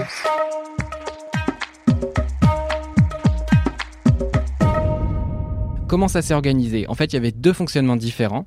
Il y avait une représentation de 24 heures où c'était vraiment euh, la grosse expérience. Les gens, ils arrivent avec des oreillers et tout, c'est un truc de fou. Et euh, il y a celle que j'ai vue parce que j'avais plus de place pour les 24 heures, qui était en deux fois euh, 12 heures. Enfin, je dis 12 heures, mais c'est ish globalement. Donc c'est un peu moins, Au je bout crois. de 12 heures, on n'est plus à une heure ou deux près. je crois. Oui, on est ish. Et donc, bah, globalement, t'arrivais le samedi, ça commençait à 11h, t'arrivais le dimanche, ça commençait à 11h, et voilà, ça dure sur toute la journée. Vous avez différents entractes, vous avez des repas, et en fait, euh, vous passez vraiment votre temps euh, au théâtre. Et, et ce qui est drôle, c'est que c'est euh, un metteur en scène qui insuffle une ambiance très très bienveillante, je trouve, dans les salles. Moi, je trouve que c'est important dans le sens où c'est un théâtre qui est très permissif. C'est quelqu'un qui sait que le théâtre, ça n'a pas toujours été juste des gens qui s'assoient dans le noir et qui applaudissent poliment à la, à la fin. C'est des gens qui peuvent réagir, c'est des gens qui peuvent commenter, c'est des gens qui se lèvent. Et là, il y a des moments où il nous a fait chanter, il y a des moments où les gens ils hurlent, il y a des moments où les gens ils dorment parce que c'est long et c'est pas grave et c'est ok, c'est trop bien. Euh, Il y a des moments où les gens euh, bah, ils interagissent parce qu'ils font en sorte d'interagir avec le public et tout ça euh, quand même avec des pièces de Shakespeare quoi. Et c'est incroyablement moderne, c'est incroyablement drôle, surtout le, début, le début est très drôle et puis au fur et à mesure il y a de plus en plus de sens sur la scène donc ça devient compliqué. Et c'est aussi euh, quelqu'un qui m'a absolument impressionné par euh, bah, l'imagination et l'ingéniosité qu'il a. C'est un metteur en scène qui vient avant tout de l'acting, donc il y a un grand respect pour ses comédiens et ses comédiennes et qui est lui-même comédien euh, dans la pièce puisqu'il joue Richard III. Et c'est quelqu'un en fait qui essaie de, de, chercher toujours la trouvaille, le petit truc euh, qui fera que ce sera marquant comme scène. Et surtout quand vous avez, euh, je sais pas, cinq ou six batailles sur tout le récit qui sont écrites, comment on fait pour pas que ce soit chiant et qu'on refasse deux fois la même chose? Et bah pas une seule fois il y a la même chose. Et ça c'est quand même stupéfiant de voir des scènes de bataille et de voir les gens applaudir les scènes de bataille, hurler. euh, Enfin c'est vraiment incroyable. Enfin j'ai eu des frissons mais pour plein de raisons différentes. J'ai j'ai j'ai pleuré de rire, j'ai pleuré tout court, mais bon après je pleure tout le temps donc ça vous le savez c'est pas non plus une, une référence de zinzin. Euh, et puis ouais accessoirement j'ai été euh, vraiment euh, bouleversé par euh, plein de scènes, plein de textes, plein de comédiens aussi, parce qu'ils s'entourent quand même d'une d'une équipe de gens super talentueux. Il y a une vingtaine de comédiens sur scène, c'est hallucinant, et beaucoup plus de personnages, puisqu'il y en a plein qui font plusieurs rôles. Et globalement, comment vous décrire ça c'est euh, beaucoup de lumière, c'est beaucoup de jeux avec des espèces de, de grands pans de murs qui se déplacent. euh, c'est un jeu aussi avec euh, avec des espèces d'échafaudage, voilà, sur roues que- qui, qui font tourner wow. à droite à gauche. C'est incroyable. Et vous avez du coup des choses avec des contre-jours, vous avez des choses avec euh, de la fumée évidemment. Tout ce qui est possible de de- d'imaginer au théâtre, euh, bah c'est là en fait. Et c'est quelqu'un. Moi, à chaque fois que j'ai vu son travail, je trouvais que c'était super intéressant parce qu'en fait, tu peux gratter chaque idée, tu peux creuser parce qu'il s'entoure aussi de gens, des accessoiristes, des costumiers, etc. Où en fait rien n'est laissé au hasard. Typiquement, euh, il a euh, son personnage euh, Richard III qui est un peu censé être difforme, etc. Donc il a une espèce de bulle un peu sale où, on- où quand on tire de son dos, on dirait qu'on lui enlève de la peau. Et en fait, il y a un Eh. espèce de souci du détail comme Eh. ça. Eh, c'est encore moi, bonjour, pardon. Alors malheureusement, et désolé pour votre faux mot, la pièce est terminée. Mais gardez espoir, parce que déjà elle a été reprise plus de 7 ans après sa création initiale, et aussi il y a plein de dispositifs qui gravitent autour de la pièce, plein de créations dont je vais vous parler. Il y en a quatre principales que vous pouvez retenir. D'abord, il y a le documentaire Making Henry autour de la création de la pièce que vous pouvez voir en ligne. Vous avez toute la bande originale de Clément Mirguet que vous pouvez avoir sur toutes les plateformes d'écoute. Ensuite, vous avez Marguerite Express que vous pouvez voir à Angers jusqu'au 16 juillet dans une mise en scène de Charline Poronne et Thomas Joly et qui est centrée sur le personnage de Marguerite d'Anjou qu'on peut voir dans Henri VI. Et enfin, le dernier truc que vous pourriez croiser et qui est vraiment super intéressant, je trouve, c'est l'initiative H6M2. H6M2, en fait, c'est Henri VI mais dans une version de 45 minutes et sur un plateau de 6 mètres carrés avec 4 comédiens. Donc autant dire qu'on a fait un peu minimaliste, mais c'est une version gratuite qui circule dans des espaces publics et je trouve l'initiative trop trop bien. Fin de ce deuxième point contexte. Merci. Euh, les billets étaient pas très chers. C'est quelqu'un qui vient vraiment du théâtre demander ça public. coûte combien d'aller voir deux fois 12 heures de théâtre euh, Ça a coûté 24 euros. Sérieux? 24 euros, c'est 1 euro par heure. Enfin, c'est rien. Alors, un tarif jeune, mais je crois que c'était pas beaucoup plus haut pour les Léger? autres. Et vraiment, c'est pas grand chose. mais en tout cas, le théâtre du quai aussi, accessoirement, c'est une espèce de scène euh, qui est immense, euh, qui est un- une espèce de gros cube de béton. Et en fait, tout le devant, c'est euh, une verrière. Et en fait, elle, elle s'ouvre cette verrière. Et l'ouvre en grand comme ça. Et en fait, c'est un Ah, donc t'es espace pas où enfermé gens, euh, pendant 24 heures non plus. Ça bah, peut être. ouais, c'est ça. Disons aéré, que pendant quoi. les entractes, t'as un bar, t'as une librairie. C'est un espace qui est On vivant en fait. Il y a des transats à droite à gauche, il y a des poufs où les gens ils se posent, ils s'endorment. Et voilà, je trouve que c'est une conception du théâtre qui est extrêmement rafraîchissante euh, et qui n'empêche pas, euh, bah, en fait, de mettre en valeur des textes qui sont classiques, qui sont importants dans, le répertoire. Et euh, moi, j'ai été vraiment bouleversé de découvrir et redécouvrir Shakespeare comme ça, parce que moi, j'avais déjà vu Richard III pour le coup et j'avais rien compris. Et c'est quelqu'un qui, en plus, mobilise cette ingéniosité pour que les gens comprennent. C'est pas juste euh, de la poudre aux yeux, c'est vraiment euh, comment on va Ça essayer de propos, quoi. réexpliquer. Ouais, ça. Comment on va réexpliquer euh, quatre fois un arbre généalogique, mais en pareil, en ne faisant pas de la même façon à chaque fois. Typiquement, je dis ça sans spoiler, il y a un moment où il a mis tous ses, ses comédiens sur une espèce d'estrade et euh, c'est la photo de classe. Et en fait, euh, c'est on comprend que c'est un arbre généalogique et en fait, ils font descendre des, ru- des rubans des mains des personnages et euh, comme ça, on comprend le mariage qui va sceller telle Mmh. personne, telle personne. Et en fait, on descend et on essaie d'expliquer en fait pourquoi tel roi n'est pas légitime parce qu'en fait, il a tué tel machin et en fait, la vraie lignée, si on suivait machin de machin. Et c'est hallucinant comment c'est bien pensé, comment c'est bien foutu et comment en fait tout le monde se fait plaisir sur scène. Les comédiens se- s'amusent vraiment, le public s'amuse vraiment et euh, je, enfin, j'ai j'ai vraiment eu euh, plein de moments où j'avais des larmes aux yeux, euh, pas tant pour ce qu'ils jouaient parfois sur scène, mais juste vivre ça en fait, vivre ça ensemble, de voir autant de gens heureux dans une même salle, j'ai trouvé ça incroyable et je trouve que c'est rare au théâtre malheureusement.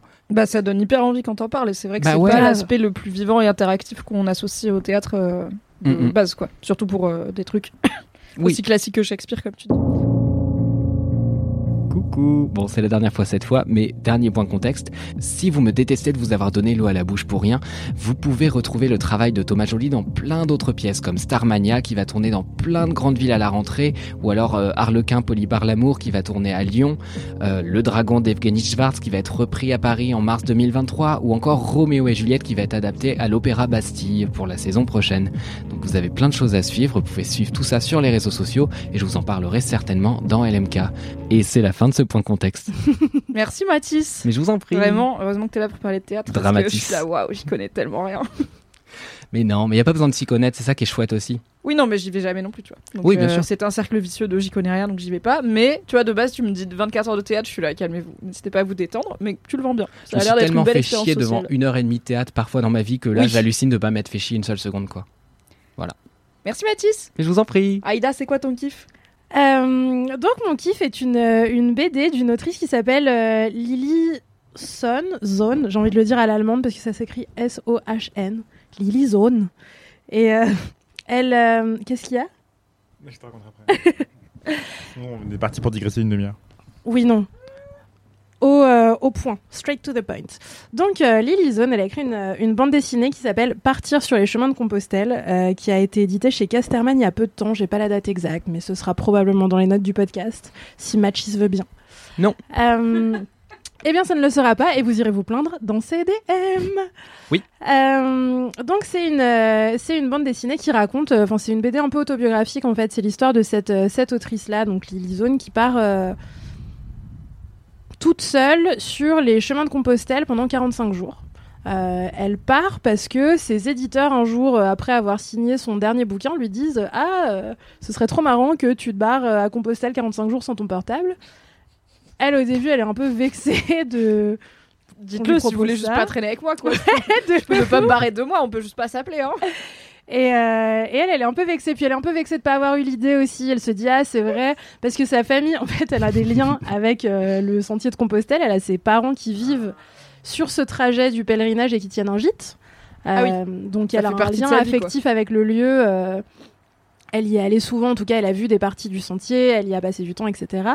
Et surtout, elle raconte en fait au début qu'elle a un truc de, comme plein de gens, je pense, d'espèce d'addiction à son téléphone, euh, aux réseaux sociaux, etc. Et elle, en fait, elle explique aussi que ces réseaux sociaux, c'est la vitrine de son taf. Quand t'es autrice et encore plus autrice de BD, bah, tu publies des strips, tu te fais connaître, tu fais en sorte de faire grandir un peu ta commu pour euh, vendre des livres, car les droits d'auteur, c'est entre 6 et 8%, donc ce n'est pas grand-chose pour manger. Oui. Et, euh, et elle explique que ouais, elle avait ce truc euh, que je pense on est plein à avoir de toute façon de t'as une seconde de livre, bah tu scrolles sur ton téléphone. Et donc quand on lui propose ça, elle est en mode ok bah ouais en fait c'est une bonne idée, en fait ça pourrait être l'occasion d'écrire un truc cool. Euh, du coup elle accepte, elle laisse euh, derrière elle, enfin, on dirait qu'elle part pour toujours, mais elle part vraiment en vacances un mois quoi. Elle laisse derrière elle euh, son mec et son fils, donc il y a aussi tout un enjeu de maternité. En vrai, passer un mois et demi sans Ouais. voir et parler avec ton enfant et tout, c'est. Il a quel âge l'enfant? Euh, c'est un enfant, c'est pas un tout tout petit, mais c'est un enfant enfant, genre je pense, je sais plus exactement, mais On est en CP. c'est pas un baby, Entre 4 et c'est 37 pas un ans. adolescent? Entre Moi 4 et je 12. quoi. dirais entre non, entre 4 et 9. Bon, c'est un âge où entre t'es 5 et content. neuf. T'es Peut-être content de il sait lire, peut-être pas. Voilà, on n'est pas sûr. Mais, euh, mais en tout cas, voilà, elle laisse, elle laisse son enfant derrière elle euh, avec son mari. Donc elle s'interroge vachement sur son rapport à la maternité, sur euh, est-ce que ça fait de moi une mauvaise mère euh, si je laisse mon enfant. Puis les gens lui disent Ah, ton mec il est d'accord. Ah, mais qu'est-ce qui va s'occuper de ton fils, machin? Euh, Bah, son père, du coup. bah, Astuce. tout, tout, tout, gros cerveau. et, euh, et elle décide de La barre est partir. au sous-sol, quoi. Bah ouais. Je suis halluciné à chaque fois. Mais en fait, c'est ouf de devoir euh, encore l'écrire et de devoir encore avoir cette conversation, mais ça continue à se produire en permanence. Je vais partir un mois en laissant mon enfant avec son père. Je suis une mauvaise mère. C'est trop triste qu'elle en Bah soit ouais. là à cause du patriarcat, évidemment. C'est pas de sa faute à elle. hein. Après, je pense qu'il y a aussi, certes, euh, le côté patriarcal, le contrôle social que les gens exercent sur elle en lui posant la question en permanence, mais il y a aussi juste un aspect de bah, quand t'es parent et que tu sais que tu vas pas voir ton enfant pendant 45 jours, peut peut-être tu bades un peu, tu vois. Oui, il peut te manquer. Bien sûr. Oui, euh, il paraît que effectivement, il peut te manquer vite fait, ouais.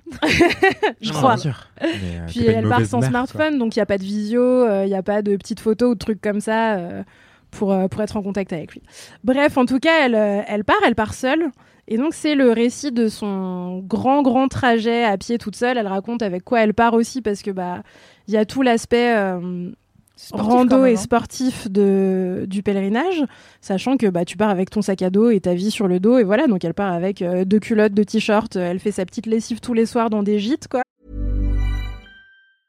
I'm Sandra, and I'm just the professional your small business was looking for. But you didn't hire me because you didn't use LinkedIn jobs. LinkedIn has professionals you can't find anywhere else, including those who aren't actively looking for a new job but might be open to the perfect role, like me. In a given month, over 70% of LinkedIn users don't visit other leading job sites. So if you're not looking on LinkedIn, you'll miss out on great candidates like Sandra. Start hiring professionals like a professional. Post your free job on linkedin.com/people slash people today. Et, euh, et c'est hyper intéressant. Euh, en fait, ce qui est hyper cool dans ce récit-là, déjà, c'est que il y a un côté. euh, on parle vachement de OK, quand on est une meuf, est-ce qu'on peut voyager toute seule? Euh, Quand on peut, comment on le fait? Dans quelles circonstances? Est-ce qu'il y a un danger qu'on court euh, et bon, en fonction des endroits où on va, clairement, ces dangers, ils existent. Là, le fait qu'elle elle ait choisi un sentier aussi balisé que Compostelle, ça donne l'impression que c'est plus safe que si elle avait décidé de partir, je sais pas, euh, faire ouais, du de stop faire euh, trajet ou un truc comme dans ça. un Parce endroit très éloigné de la France. Et tout, euh, Exactement. Et puis il y a le côté aussi un peu qui, à tort ou à raison, tu vois, mais il y a aussi un peu le côté pèlerinage religieux. Il y a des familles Oui. qui le font. Il y a beaucoup de gens d'endroits d'arrêt. et, et bref, donc elle se, elle se dit que ça va être potentiellement safe, ce que c'est en tout cas. J'ai pas encore fini la BD, mais à l'endroit où je suis, tout va bien. Et pour autant, la présence masculine des, enfin la présence des mecs euh, autour d'elle sur le sentier a quand même un impact sur comment elle vit son voyage à elle toute seule.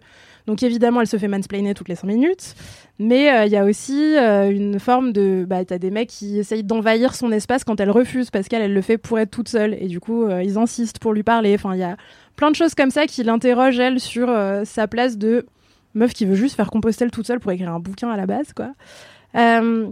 C'est cool de l'avoir euh, de l'avoir détaillé ça. Puis à l'inverse, t'as des moments où elle se retrouve par hasard dans un gîte où t'as que des meufs de plein de générations différentes et du coup elle raconte aussi ces conversations là, ces moments un peu euh, impromptus où elle croise euh, six meufs de plein d'âges différents et qu'elle se retrouve à partager des trucs de ouf ensemble et à en garder des trop bons souvenirs. T'as un récit du rapport à la solitude et à la nature qui est très intense et très beau aussi. Et, euh, et après, il y a la manière dont elle, elle vit, et ça aussi c'est un truc qui est intéressant, je trouve, dans ce bouquin, la manière dont elle met en perspective le fait qu'elle fait ce truc-là pour se raconter en le mettant en scène dans un bouquin, et où en même temps elle est en train d'essayer de faire une pause de justement cette espèce de vitrine d'elle permanente sur les réseaux sociaux. Et du coup, il y a un jeu en permanence dans la manière dont elle écrit de euh, bah comment est-ce que je pense les choses au moment où elles m'arrivent, et en même temps comment est-ce que j'essaye de m'extirper de cette espèce de réflexe permanent d'avoir l'impression de se voir de haut et de se raconter? Parce qu'en fait il y a plein de gens et parfois c'est visible en plus je trouve euh, qui ont cette espèce de capacité à se raconter à la troisième personne et à, limite se voir de haut tout le temps. T'en as d'autres pour qui c'est un peu plus dur. Elle, je pense qu'en tant qu'autrice, qui raconte sa vie, euh, c'est d'autant plus prégnant. Et du coup, tu la vois un petit peu justement jongler avec ce truc-là, euh, les moments où elle arrive à être un peu plus, euh, un peu plus dans le moment et les moments où elle est hyper méta et où tu sens qu'en fait elle est en train de faire un truc pour le raconter et après le raconter et prendre des photos du truc qu'elle va raconter. Euh, c'est euh, C'est cool, c'est frais, ça donne envie de partir en vacances, ça donne envie d'aller voir des arbres euh, quand tu lis ça dans le RERC pour aller au travail le matin en heure de pointe. Et, euh, et voilà, et de manière générale, moi je trouve toujours ça trop cool d'avoir des histoires de meufs qui voyagent seules. Moi ça me rappelle plein de bons souvenirs parce que c'est un truc que j'aimais beaucoup faire avant et que j'ai moins le temps de faire maintenant car le salariat ne me permet pas de prendre des vacances quand je veux. Mais euh, enfin, pas quand je veux plus, aussi longtemps que je voudrais. Mais Mhm. en fait, aussi longtemps Un que je voudrais. par exemple, c'est- c'est compliqué. mais en fait, aussi longtemps que je voudrais, c'est ne pas travailler. Du coup, ça marche pas avec le concept de CF, salariat. mon dernier kiff dans LMK. Tout à fait. Euh, voilà, et puis il y a plein de trucs euh, qui sont originaux et qui sont cool dans la manière dont elle a de se raconter, de se dessiner. Elle parle aussi de son rapport au corps. Enfin voilà, c'est dense de ouf.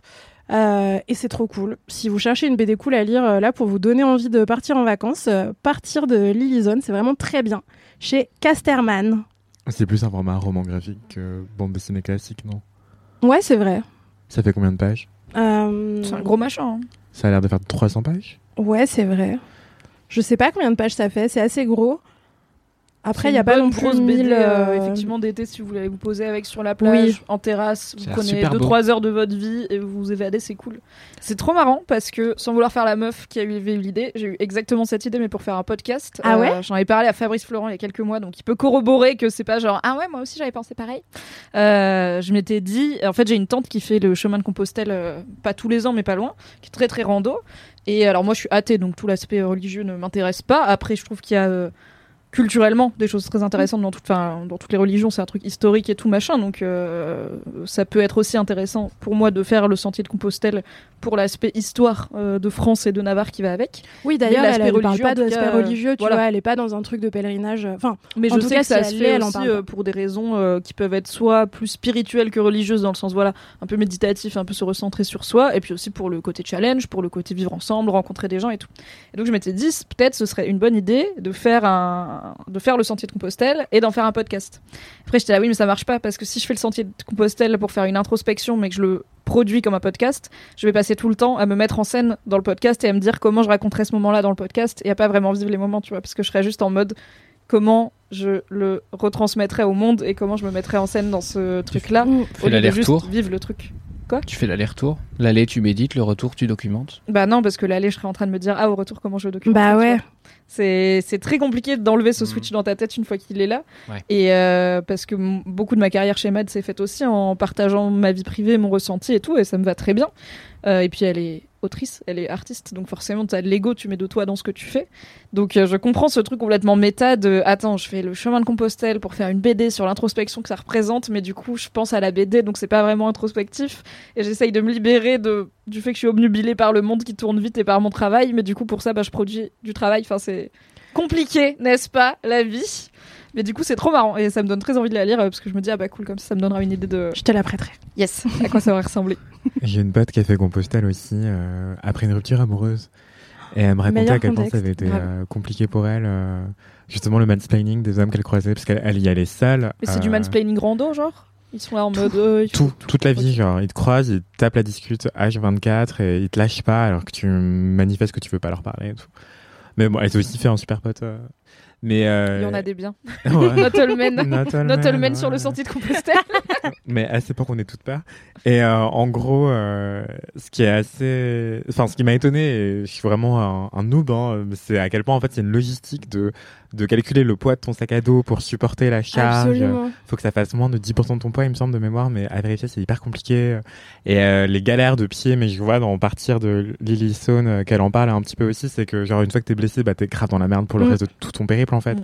Euh, À la première ampoule, première je pense ampoule, t'es dans la merde, t'es ouais. là. Non, c'est le début de la fin. C'est ça, ou genre si tu marches dans une flaque d'eau, bah en fait tes chaussures n'ont jamais le temps de sécher. Ouais. Et du coup t'es vraiment vraiment de- dans le pétrin Oui, quand pour tu le dis reste. qu'elle fait sa lessive ça. tous les soirs, je suis là, frère, euh, culotte mouillée jour 3 quand même, ça sèche pas tout. Enfin, s'il pleut, tu vois, Bah. ça sèche pas de ouf quoi. Elle, elle le fait en automne, du coup, ça va. Et puis, bon, c'est quand même dans une région qui est très, très au sud. euh, Oui, où t'as des chances qu'il fasse beau. Après, si tu veux, tu peux t'arrêter plus longtemps, tu vois, quand t'arrives dans un Bien gîte. Oui, T'es pas limité à y passer qu'une Et t'es nuit. pas obligé de faire tout Compostelle, il y a des gens qui font des portions aussi. Tu peux faire des portions, t'arrêter au bout de quelques kilomètres. Tu fais sécher ta culotte sur ton sac à dos, tu l'accroches tu la fais sécher comme ça. Mais mais ouais, en tout cas, du coup elle a elle a, elle avait elle a chopé un truc euh, avec la fatigue, le stress, etc. euh, intestinale où en fait elle est rentrée, euh, elle a elle a abrégé son séjour euh, durable, enfin vraiment énormément. Et euh, elle est rentrée, elle est restée malade pendant genre deux mois quoi. Enfin, Waouh. Ouais, c'est- Ouais. c'est vraiment sportif. Hyper éprouvant. Et puis bon, ouais. si tu dis qu'elle était en post-rupture, il y a peut-être aussi le truc de. Mm. Tu vois, émotionnellement. émotionnellement et tout, l'esprit sur le corps, tout ça. Mais en tout cas, euh, je trouve ça. Je crois qu'il y en avait parlé dans l'MK aussi, à quel point la rando m'aidait à réfléchir. Et ça me donne beaucoup envie euh, de faire un périple comme ça pour la réflexion, parce que je- mes meilleures idées me viennent en marchant, quoi. Je comprends. Après, je pense qu'on se. Enfin, quand on part pour les 45 jours, au bout d'un moment, tu t'habitues, tu te sens rodé et tu as plus d'espace euh, pour réfléchir. Je pense qu'on minimise le degré de frugalité aussi que ça nécessite d'avoir toute sa vie dans un sac à dos pour un voyage de 45 jours et en plus d'être dans des gîtes où. euh, Enfin, effectivement, tout est une logistique permanente et tu vois, elle, elle explique notamment que. euh, avant de partir, on lui explique qu'il y a des portions du sentier où il n'y a aucune épicerie ouverte et que du coup, elle va pas pouvoir forcément trouver à manger. Du coup, il faut qu'elle parte avec certains trucs euh, qu'elle va avoir en avance dans son sac en mode OK, là j'ai une boîte de sardines parce que tu peux pas porter plus lourd. Et euh, cette boîte de sardines, elle me servira à tel endroit parce que j'aurai rien pour manger le midi. Et ça, je je pense que que les dit. 10-15 premiers jours, ça t'obsède en fait. Tu vois, t'as un truc de OK, il faut que je fasse en sorte d'assurer mes moyens de survie. Ce qui sont à la base un peu, enfin nous au quotidien, c'est pas des questions qu'on a à se poser. Ça t'empêche de te poser toutes les autres, du coup ça te repose. Et après, une fois que t'as passé cette étape-là, tu peux commencer à réfléchir un peu plus. Mais si tu fais une compostelle pendant une semaine, tu vas pas revenir avec des idées, Anthony. Je suis désolée. Ok, je retire ce que j'ai dit. C'est peut-être moins confort que dans ta tête. Merci Aïda, ça donne très envie de Merci partir faire de la rando et de lire cette BD. Anthony, c'est quoi ton kiff? Alors, mon kiff, euh, très brièvement, c'est la house music, le sous-genre de la house music qui est en train de redevenir hype quelque part. Euh, je sais pas si vous connaissez Charlie XCX par exemple. Elle a sorti un. Même moi, je sais qui c'est, franchement. Euh, bah trop bien. T'es cultivé. Qui est le maître étalon de la personne est connue euh, musicalement parce que je connais rien. Ah, Pour les personnes qui ne connaîtraient pas, c'est la meuf qui avait fait un tube hyper connu à l'époque qui s'appelait Boom Crash na na na na house.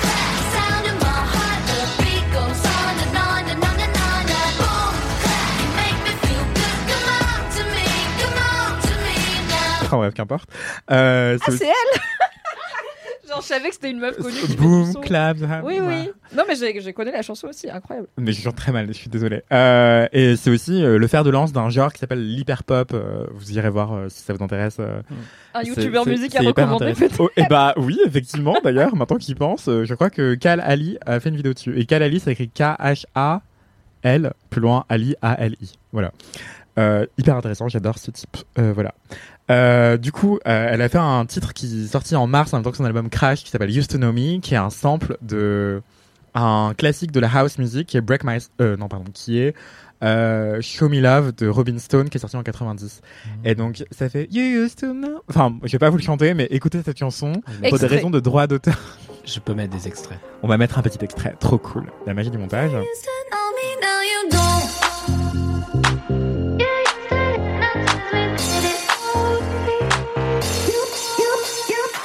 Et donc en fait, c'est un sample d'un grand grand classique de la house music, donc on reconnaît plein d'éléments caractéristiques de la house, qui est euh, un genre musical, je vais vous l'expliquer tout de suite après. Mais euh, du coup, euh, il y a juste après ça, il y a Drake qui a sorti un album surprise qui s'appelle Honestly Nevermind, qui reprend aussi plein de codes caractéristiques de la house. Donc c'est sorti là, ce mois de juin. Et là, il y a Beyoncé qui vient de dropper, de sortir pardon le premier single de son futur album. Donc ce single s'appelle Break My Soul. Il est sorti donc fin juin. Et euh, son album qui apparaître, il s'appellera Renaissance. C'est pour euh, juillet 2022. Mais c'est une autre histoire. Mais d'après certains éléments qu'on a pu un peu voir de ce futur album, eh ben ça a l'air d'être plutôt inspiré de genres musicaux traditionnellement noirs, dont la house.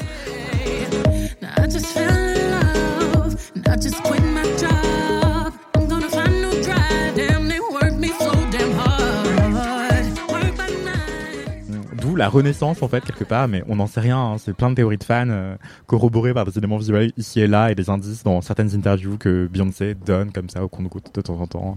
Là, il y a une interview magnifique dans le Vogue euh, britannique qui vient de sortir. euh, C'est une autre histoire. Bref, donc ce que je veux mais dire, c'est quoi la rumeur du coup? Que du coup, elle va réexplorer la house music. Ah, ok, que ça va être pas juste un son, mais que ça va être le Ouais, thème de. potentiellement. Et peut-être d'autres sous-genres musicaux qui sont historiquement noirs, en fait. On n'en sait rien, mais ça se trouve, elle va réexplorer la house, peut-être qu'elle va aussi réexplorer le jazz, peut-être qu'elle va aussi réexplorer d'autres genres. Le Je disco, savais ça pas qu'il y avait aussi. hein. des, des Le fan disco théories de quel genre de son va y avoir dans l'album de Beyoncé. Tu vois. Il y a je tellement des de fan théories. théories de nerd d'autres trucs, hein, donc euh, mais c'est marrant. Ah non, non, on cherche des indices partout. La Behave est là. Elle rôde. Voilà. Et du coup, Euh, pour vous dire brièvement ce que c'est que la house, c'est un sous-genre musical qui est né dans des clubs gays et noirs et latinos euh, de Chicago, euh, notamment un club en particulier qui s'appelle le Warehouse, d'où le nom du sous-genre musical. Euh, du coup, ça viendrait d'un DJ qui s'appelle Frankie Knuckles, qui dès la fin des années 70 a commencé à en fait, faut savoir que mixer en tant que DJ, euh, nous, on a l'image de gens qui scratchent leurs disques, euh, peut-être deux en même temps et tout, mais en fait, c'est pas si euh, vieux. C'est assez récent comme euh, façon de mixer. Et Frankie Knuckles avait une façon particulière de mixer justement en superposant deux disques en même temps pour euh, faire chanter sur d'autres rythmes. T'as un disque d'une meuf à voix qui chante et à côté t'as un mix euh, qui est totalement différent, plus instrumental, plus minimal et tout. Et il superpose les deux pour faire ce qu'on va appeler la house ensuite. Et du coup, euh, voilà, donc c'est des éléments, c'est une rythmique hyper minimale, euh, mais très rapide, donc c'est genre plus que 120, 130 BPM, donc battements par minute. Il y a aussi euh, une ligne de basse hyper proche du funk, et il y a aussi des voix samplées dignes du gospel. Et donc si vous voyez You got to show me love de Robin Stone, bah c'est un peu ça. C'est euh, vraiment euh, de, une musique hyper genre entraînante, genre tu te crois à l'église euh, afro-américaine et tout, donc sur des divas et tout. Mais ouais, c'est ça, c'est Mm. des chanteuses à voix forte sur de la musique électronique mais très minimaliste et de la basse hyper présente avec des rythmes un peu funk quoi. Donc ça c'est les caractéristiques de la house et du coup Frankie Knuckles il fait ça dès la fin des années 70. Il y a d'autres DJ qui ont un peu un style similaire qui sont assimilés à lui. Euh, et à la house surtout, donc comme euh, Ron Hardy euh, qui mixe dans un autre club qui s'appelle The Music Box. C'est un style un peu plus vénère. Il y a aussi Larry Levan qui est à New York, lui de son côté, dans un club qui s'appelle Paradise Garage. Et du coup, tout toute cette nouvelle clique, en fait, c'est surtout des hommes gays noirs qui se mettent à mixer ce qu'on va appeler ensuite la house. Et donc c'est hyper intéressant de voir que ça renaît aujourd'hui parce que c'est pas du tout anodin. A priori, d'après plein de théoriciens et théoriciennes de la musique, c'est en fait souvent on a une réémergence ou une réinvention de musique électronique comme la house à des moments de crise en fait euh, financière, sociale et euh, Global. et Globalement, c'est la. Hesse. Ouais, voilà. Et donc là, en ce moment, c'est vraiment la S, euh, comme dans les années 80 à Chicago, dans les quartiers défavorisés, euh, racisés, et comme aussi euh, au moment de, de crash de la crise des subprimes euh, En 2008. à la fin des années 2000, à partir de 2007 aux, aux États-Unis, et donc 2008 vers le reste de l'Occident. Et, euh, et voilà, en fait, à ce moment-là, on a, euh, à la fin des années 2000, on a un boom de Bob Sinclair, euh, Martin Solveig, David Guetta et tout. En fait, eux, ils font de l'électro dance music, genre electronic dance music, EDM, euh, qui est clairement inspiré de la house, mais européanisé et blanchisé, disons les termes. Euh, voilà, donc c'est la house remixée pour plaire à des goûts plus continentaux. Parce oui, parce que j'allais dire quand t'as. Alors, j'ai- rappelons que je ne connais pas grand chose en musique, hein, mais quand t'as dit c'est le retour de la house, ça m'a surprise parce que mon mec qui, euh, pour le coup, euh, mixe du son, écoute du son et va en soirée avec des cool kids qui écoutent du son, euh, quand il va en soirée, c'est quasi. Soit c'est de la une forme de techno que je ne comprends pas.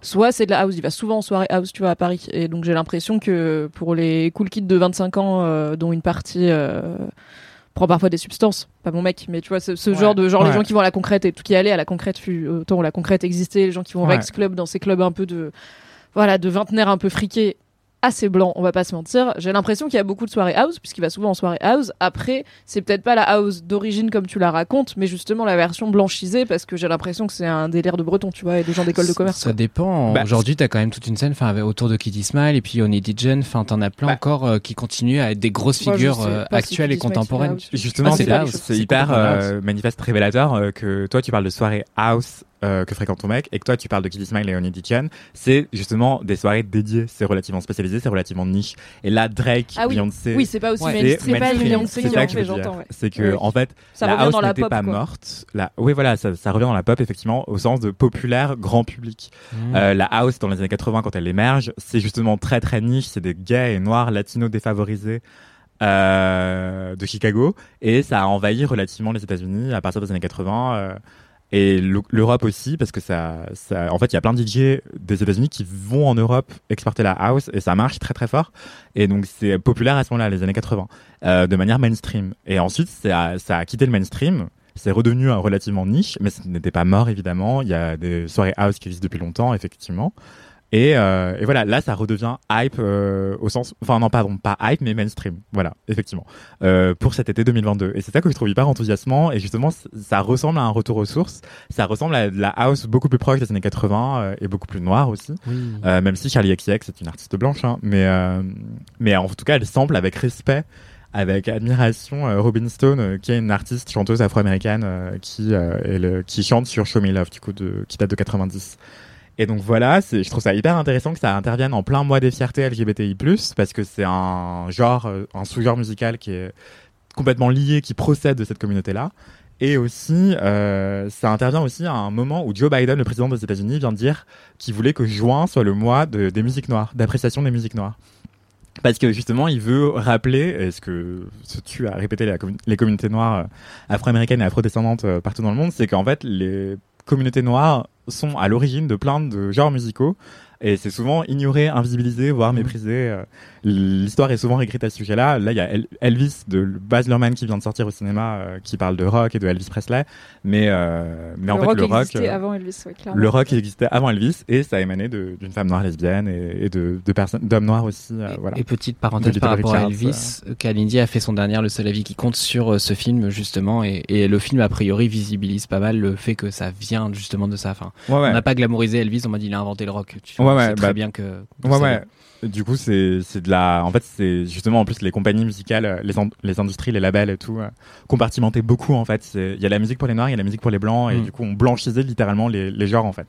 Du coup, voilà, le jazz, le R&B, le, le rock, euh, le, la funk, euh, le compas, le zouk, tout ça, c'est des musiques euh, qui viennent des communautés noires, et c'est important de le souligner. Voilà. Et du coup, ce que je voulais dire aussi, dernière parenthèse, c'est que du coup, Beyoncé, dans son premier single Break My Soul, qui sample également Show Me Love de Robin Stone, elle dit I just quit my job, et ça dit bien aussi à quel point ça intervient à un moment de crise sociale, financière hyper Le chômage, importante. le chômage, le chômage. bah, quand on peut, Pour une fois, je peux m'identifier à Beyoncé.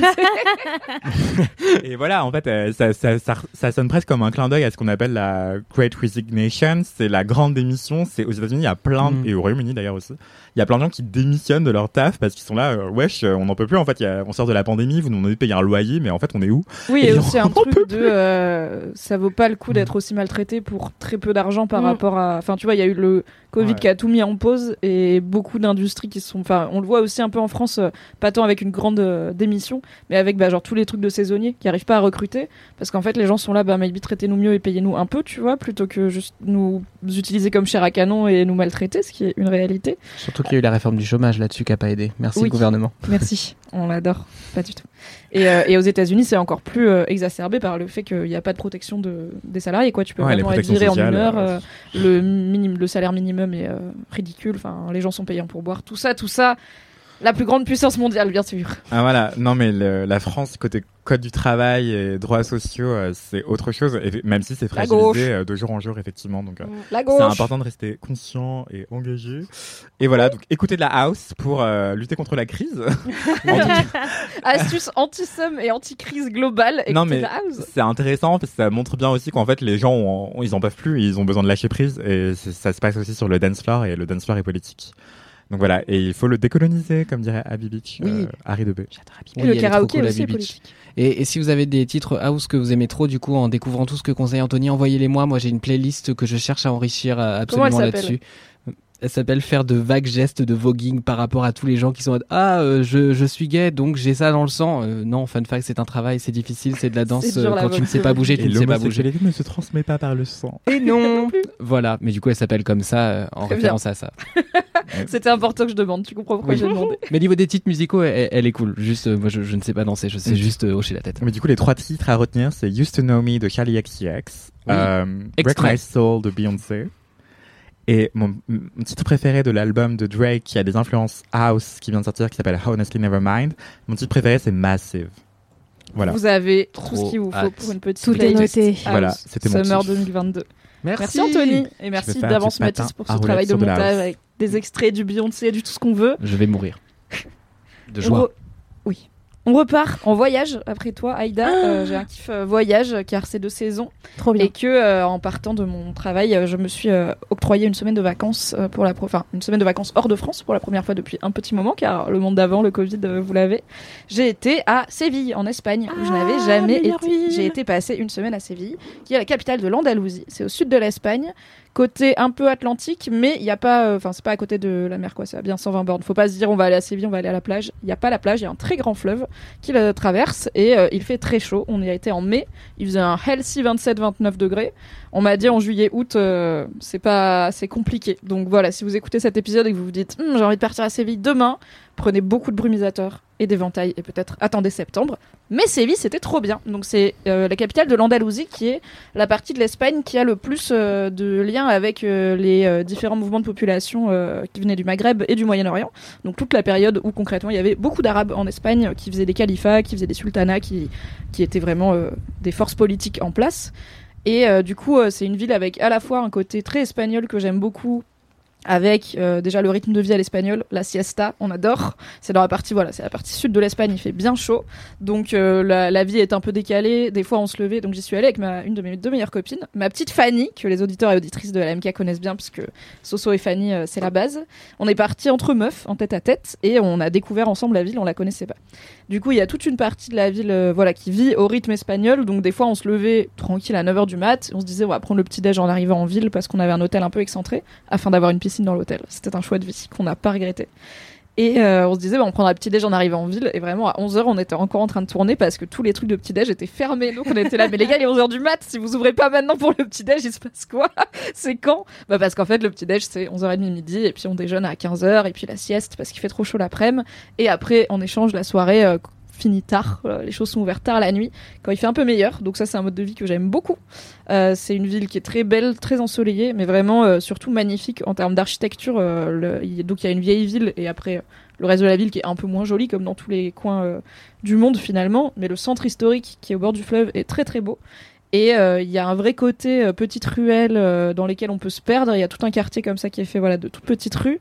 Et dès qu'on tournait la tête, on était là. Regarde, c'est beau, on, on va voir, on y va. Y a, c'est toujours une chapelle random ou une petite place avec. Il y avait la plus vieille place de la ville qui est genre une toute petite place à l'ombre d'un immense oranger. J'étais là, oh, pff, ils sont pas finis. C'était, il y a de la, alors il y a de la mosaïque et de la céramique partout, y compris il y en a tellement qu'il y en a sous les balcons. Genre non seulement ils décorent leur balcon avec de la céramique, mais quand ils se disent bah les gens ils passent en dessous du balcon, donc on va pas leur montrer du béton moche, tu vois. Donc il y a de la mo- des mosaïques sous les balcons. C'est Ils, ils en font trop. Ils vont le extra mile, on aime bien. Il y a des orangers partout, c'est mes arbres préférés, c'est trop beau les orangers. Et ça dit des choses sur aussi le réchauffement climatique. Donc c'est pas que une bonne nouvelle, mais c'est pas que ça, je pense. Je sais pas comment ils font, mais ils ont une ville avec des oranges partout qui tombent par terre, du coup, logiquement. et- Enfin, c'est des fruits, quoi, ils font leur vie. Et il y a pas trop de bestioles. Il y a pas, là, les guêpes et tous ces insectes de mort, de trucs sucrés qui collent. Et en fait, parfois, tôt le matin, on a vu passer des trucs qui ramassaient les oranges. Donc il y a quand même tout un système de ramasser les oranges tous les soirs pour pas qu'elles pourrissent et tout. Ce qui fait que il y a plein d'animaux, il y a des très grands parcs, il y a notamment un très grand parc au milieu de la ville euh, qui date d'une exposition universelle, si je dis pas de bêtises, Oups. et euh, où il y a euh, plein plein d'oiseaux, euh, plein de vraiment, il y a une belle vie sauvage, mais pas trop de bestioles. Alors peut-être parce qu'on a tué la planète, désolé les insectes, mais étant une personne phobique, ça m'a permis de passer des bonnes vacances. Et euh, du coup, c'est vraiment un truc à faire à taille humaine. Euh, c'est pas une immense ville. On a très, en gros, le matin, on prenait le bus pour aller en ville, et après, on faisait tout à pied. Quoi. Il y avait pas besoin de reprendre les transports. Et euh, c'était trop cool. Les gens sont sympas. C'est touristique, mais pas trop. En tout cas, après, nous, on y était hors saison. Euh, bien sûr, en juillet, août, j'imagine qu'il y a plus de monde et plus de Français, euh, puisqu'en plus, c'est pas très loin. Et on y est allé pendant la semaine de la feria, qui est la feria des April, qui est la première semaine de mai. Il y a un piège. Donc on s'est dit, cool, on y va juste après la feria. En fait, non, c'était la semaine de la feria, qui est un truc. Donc, alors bon, il y a toute une tradition de la corrida, des taureaux et tout à Séville que nous n'avons pas fréquenté, car c'est pas ma vie d'aller voir des animaux se faire un petit peu maltraiter dans des, dans des stades. Mais du coup, la feria, il y a une histoire autour de la corrida, autour de l'élevage et de la de l'élevage de chevaux et des spectacles avec les chevaux. Et en fait, c'est un endroit, c'est un, un spectacle un peu bizarre qui dure toute une semaine et qui prend toute la ville et qui draine énormément de monde du reste de l'Espagne parce que c'est à la fois un immense événement et en même temps, t'es pas vraiment invité en tant que touriste. Donc il y a pas le côté, c'est un événement qui va nous faire venir du tourisme d'ailleurs parce que donc c'est tout un pan de la ville au bord du fleuve. On a mis franchement 4 jours à comprendre c'était quoi le délire de la feria parce qu'on était là, ok, c'est la feria. Du coup, ce qui se passe, c'est qu'à partir de 17h, on voit que des gens trop bien sapés, les meufs en full tenue flamenco, magnifique, euh, des chignons qui tiennent, tu sais pas comment, alors qu'il fait 30 degrés et tout, des éventails en dentelle, et les gars. Ça va de je suis en costard à j'ai le, bah, le full outfit traditionnel avec euh, le chapeau avec un ruban machin dessus. Tout le monde en calèche, les go qui font du cheval euh, en, comment on dit en danseuse, en demoiselle avec les deux jambes du même côté parce qu'elles sont en robe. Même les gamins, tous, on dirait tout le monde va à un mariage tous les jours dans toute la ville En calèche. en calèche, en cheval, en tout ce que tu veux. Donc t'as des chevaux au milieu des taxis, des bus sur le- la route. On était là, mais qu'est-ce qui se passe? Et en même temps, on était là, bah, ils vont où tous ces gens? Parce qu'une fois qu'on est au centre-ville, on les voit plus trop. quoi. Il y a pas, il y a pas des foules partout. C'est pas comme les férias, euh, genre la feria de Nîmes ou la feria de Arles ou quoi, où c'est l'intégralité des rues qui sont blindées de monde. Et moi, ça m'angoisse. Donc quand j'ai vu que c'était la feria, j'étais là, oh non. Et après, j'étais là, ils sont où? Et en fait, c'est toute une zone, c'est tellement énorme qui crée une ville éphémère pour la feria tous les ans à Séville. Et là, en plus, ça fait deux ans qu'il n'y avait pas eu à cause du Covid. Donc les gens, ils étaient on fire. Il y a tout un pan de la ville au bord du fleuve qui est un peu excentré, qui sert à ça. C'est un genre de, imaginez un parc des expos où ils ont dressé une porte de ville comme donc il y a beaucoup d'architecture euh, maghrébine forcément. Et euh, pour ceux qui ont déjà vu les, par exemple les remparts de Marrakech ou les choses comme ça, il y a souvent des très grandes portes un peu ouvragées, un peu rondes qui marquent l'entrée des villes et qui permettaient de les protéger. Donc là, ils ont dressé une fausse porte de ville, mais qui fait legit 20 mètres de haut. C'est un truc énorme, temporaire. Et derrière, c'est toute une ville éphémère de petites casitas en bois semi, euh, on dirait un peu des semi préfabriqués, des petites tentes avec trois côtés en dur et un côté ouvert. Et c'est des mini bars en fait. Il y a une scène pour danser le flamenco évidemment. Il y a un bar, mais genre un vrai bar avec euh, un gars qui te sert, des trucs à pression et tout. C'est pas salut j'ai ramené ma glacière, c'est en dur. C'est les commerces de la ville qui s'installent, qui louent leurs trucs. Et là où c'est pas ouvert aux étrangers, c'est que pour la plupart, il faut réserver pour entrer dedans. Il faut avoir réservé, ou alors il faut être sur liste, il faut être coopté, il faut que quelqu'un t'amène.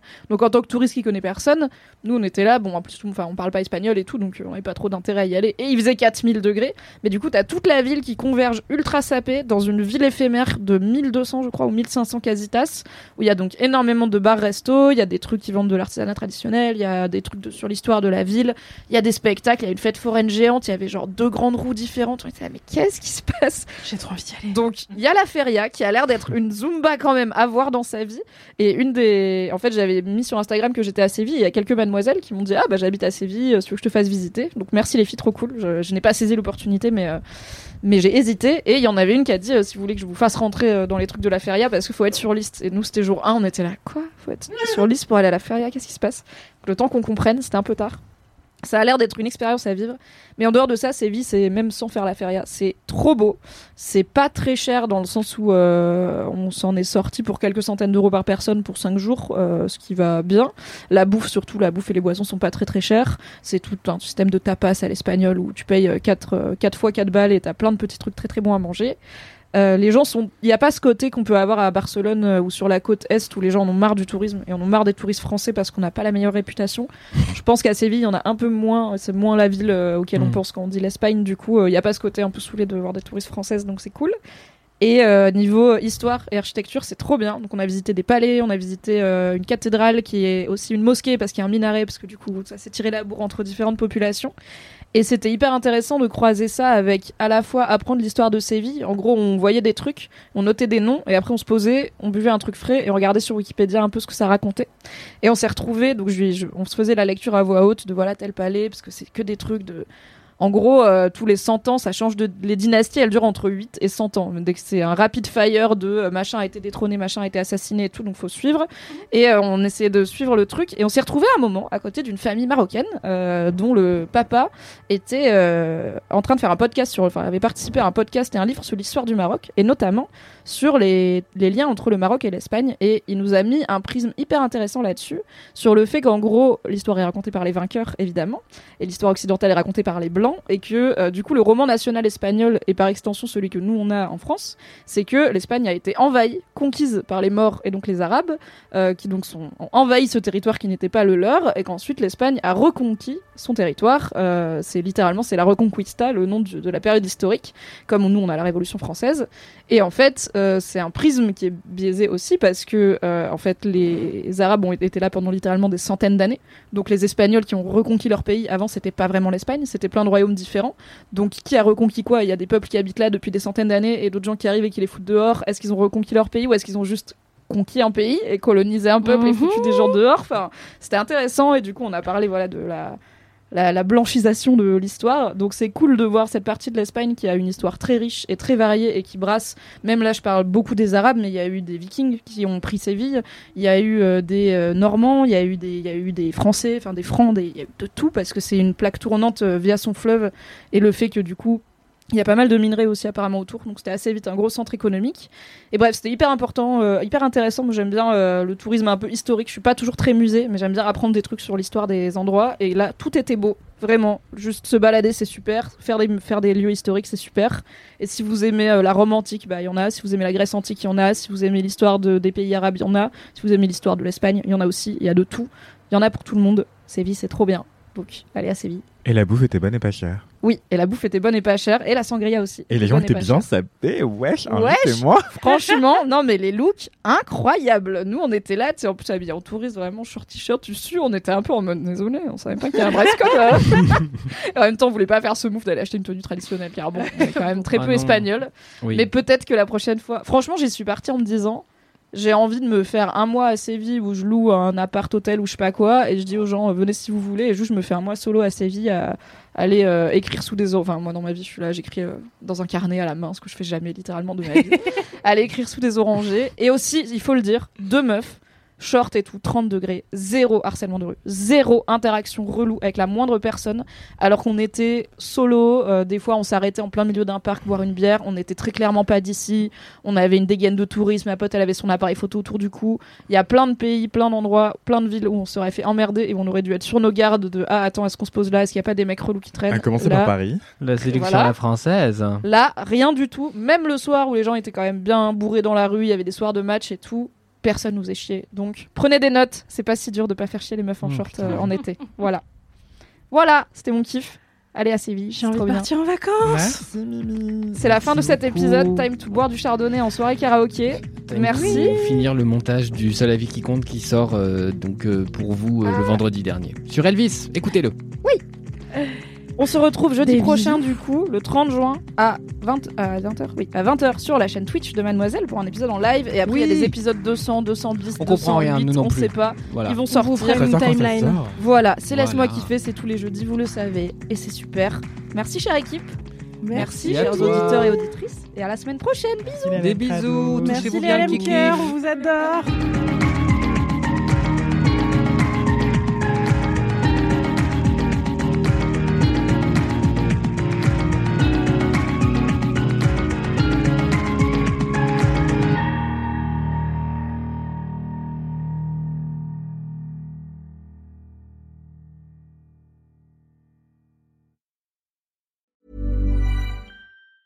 Planning for your next trip? Elevate your travel style with Quince. Quince has all the jet setting essentials you'll want for your next getaway, like European linen, premium luggage options, buttery soft Italian leather bags, and so much more. And it's all priced at 50 to 80% less than similar brands. Plus, Quince only works with factories that use safe and ethical manufacturing practices. Pack your bags with high-quality essentials you'll be wearing for vacations to come with Quince. Go to quince.com slash trip for free shipping and 365-day returns.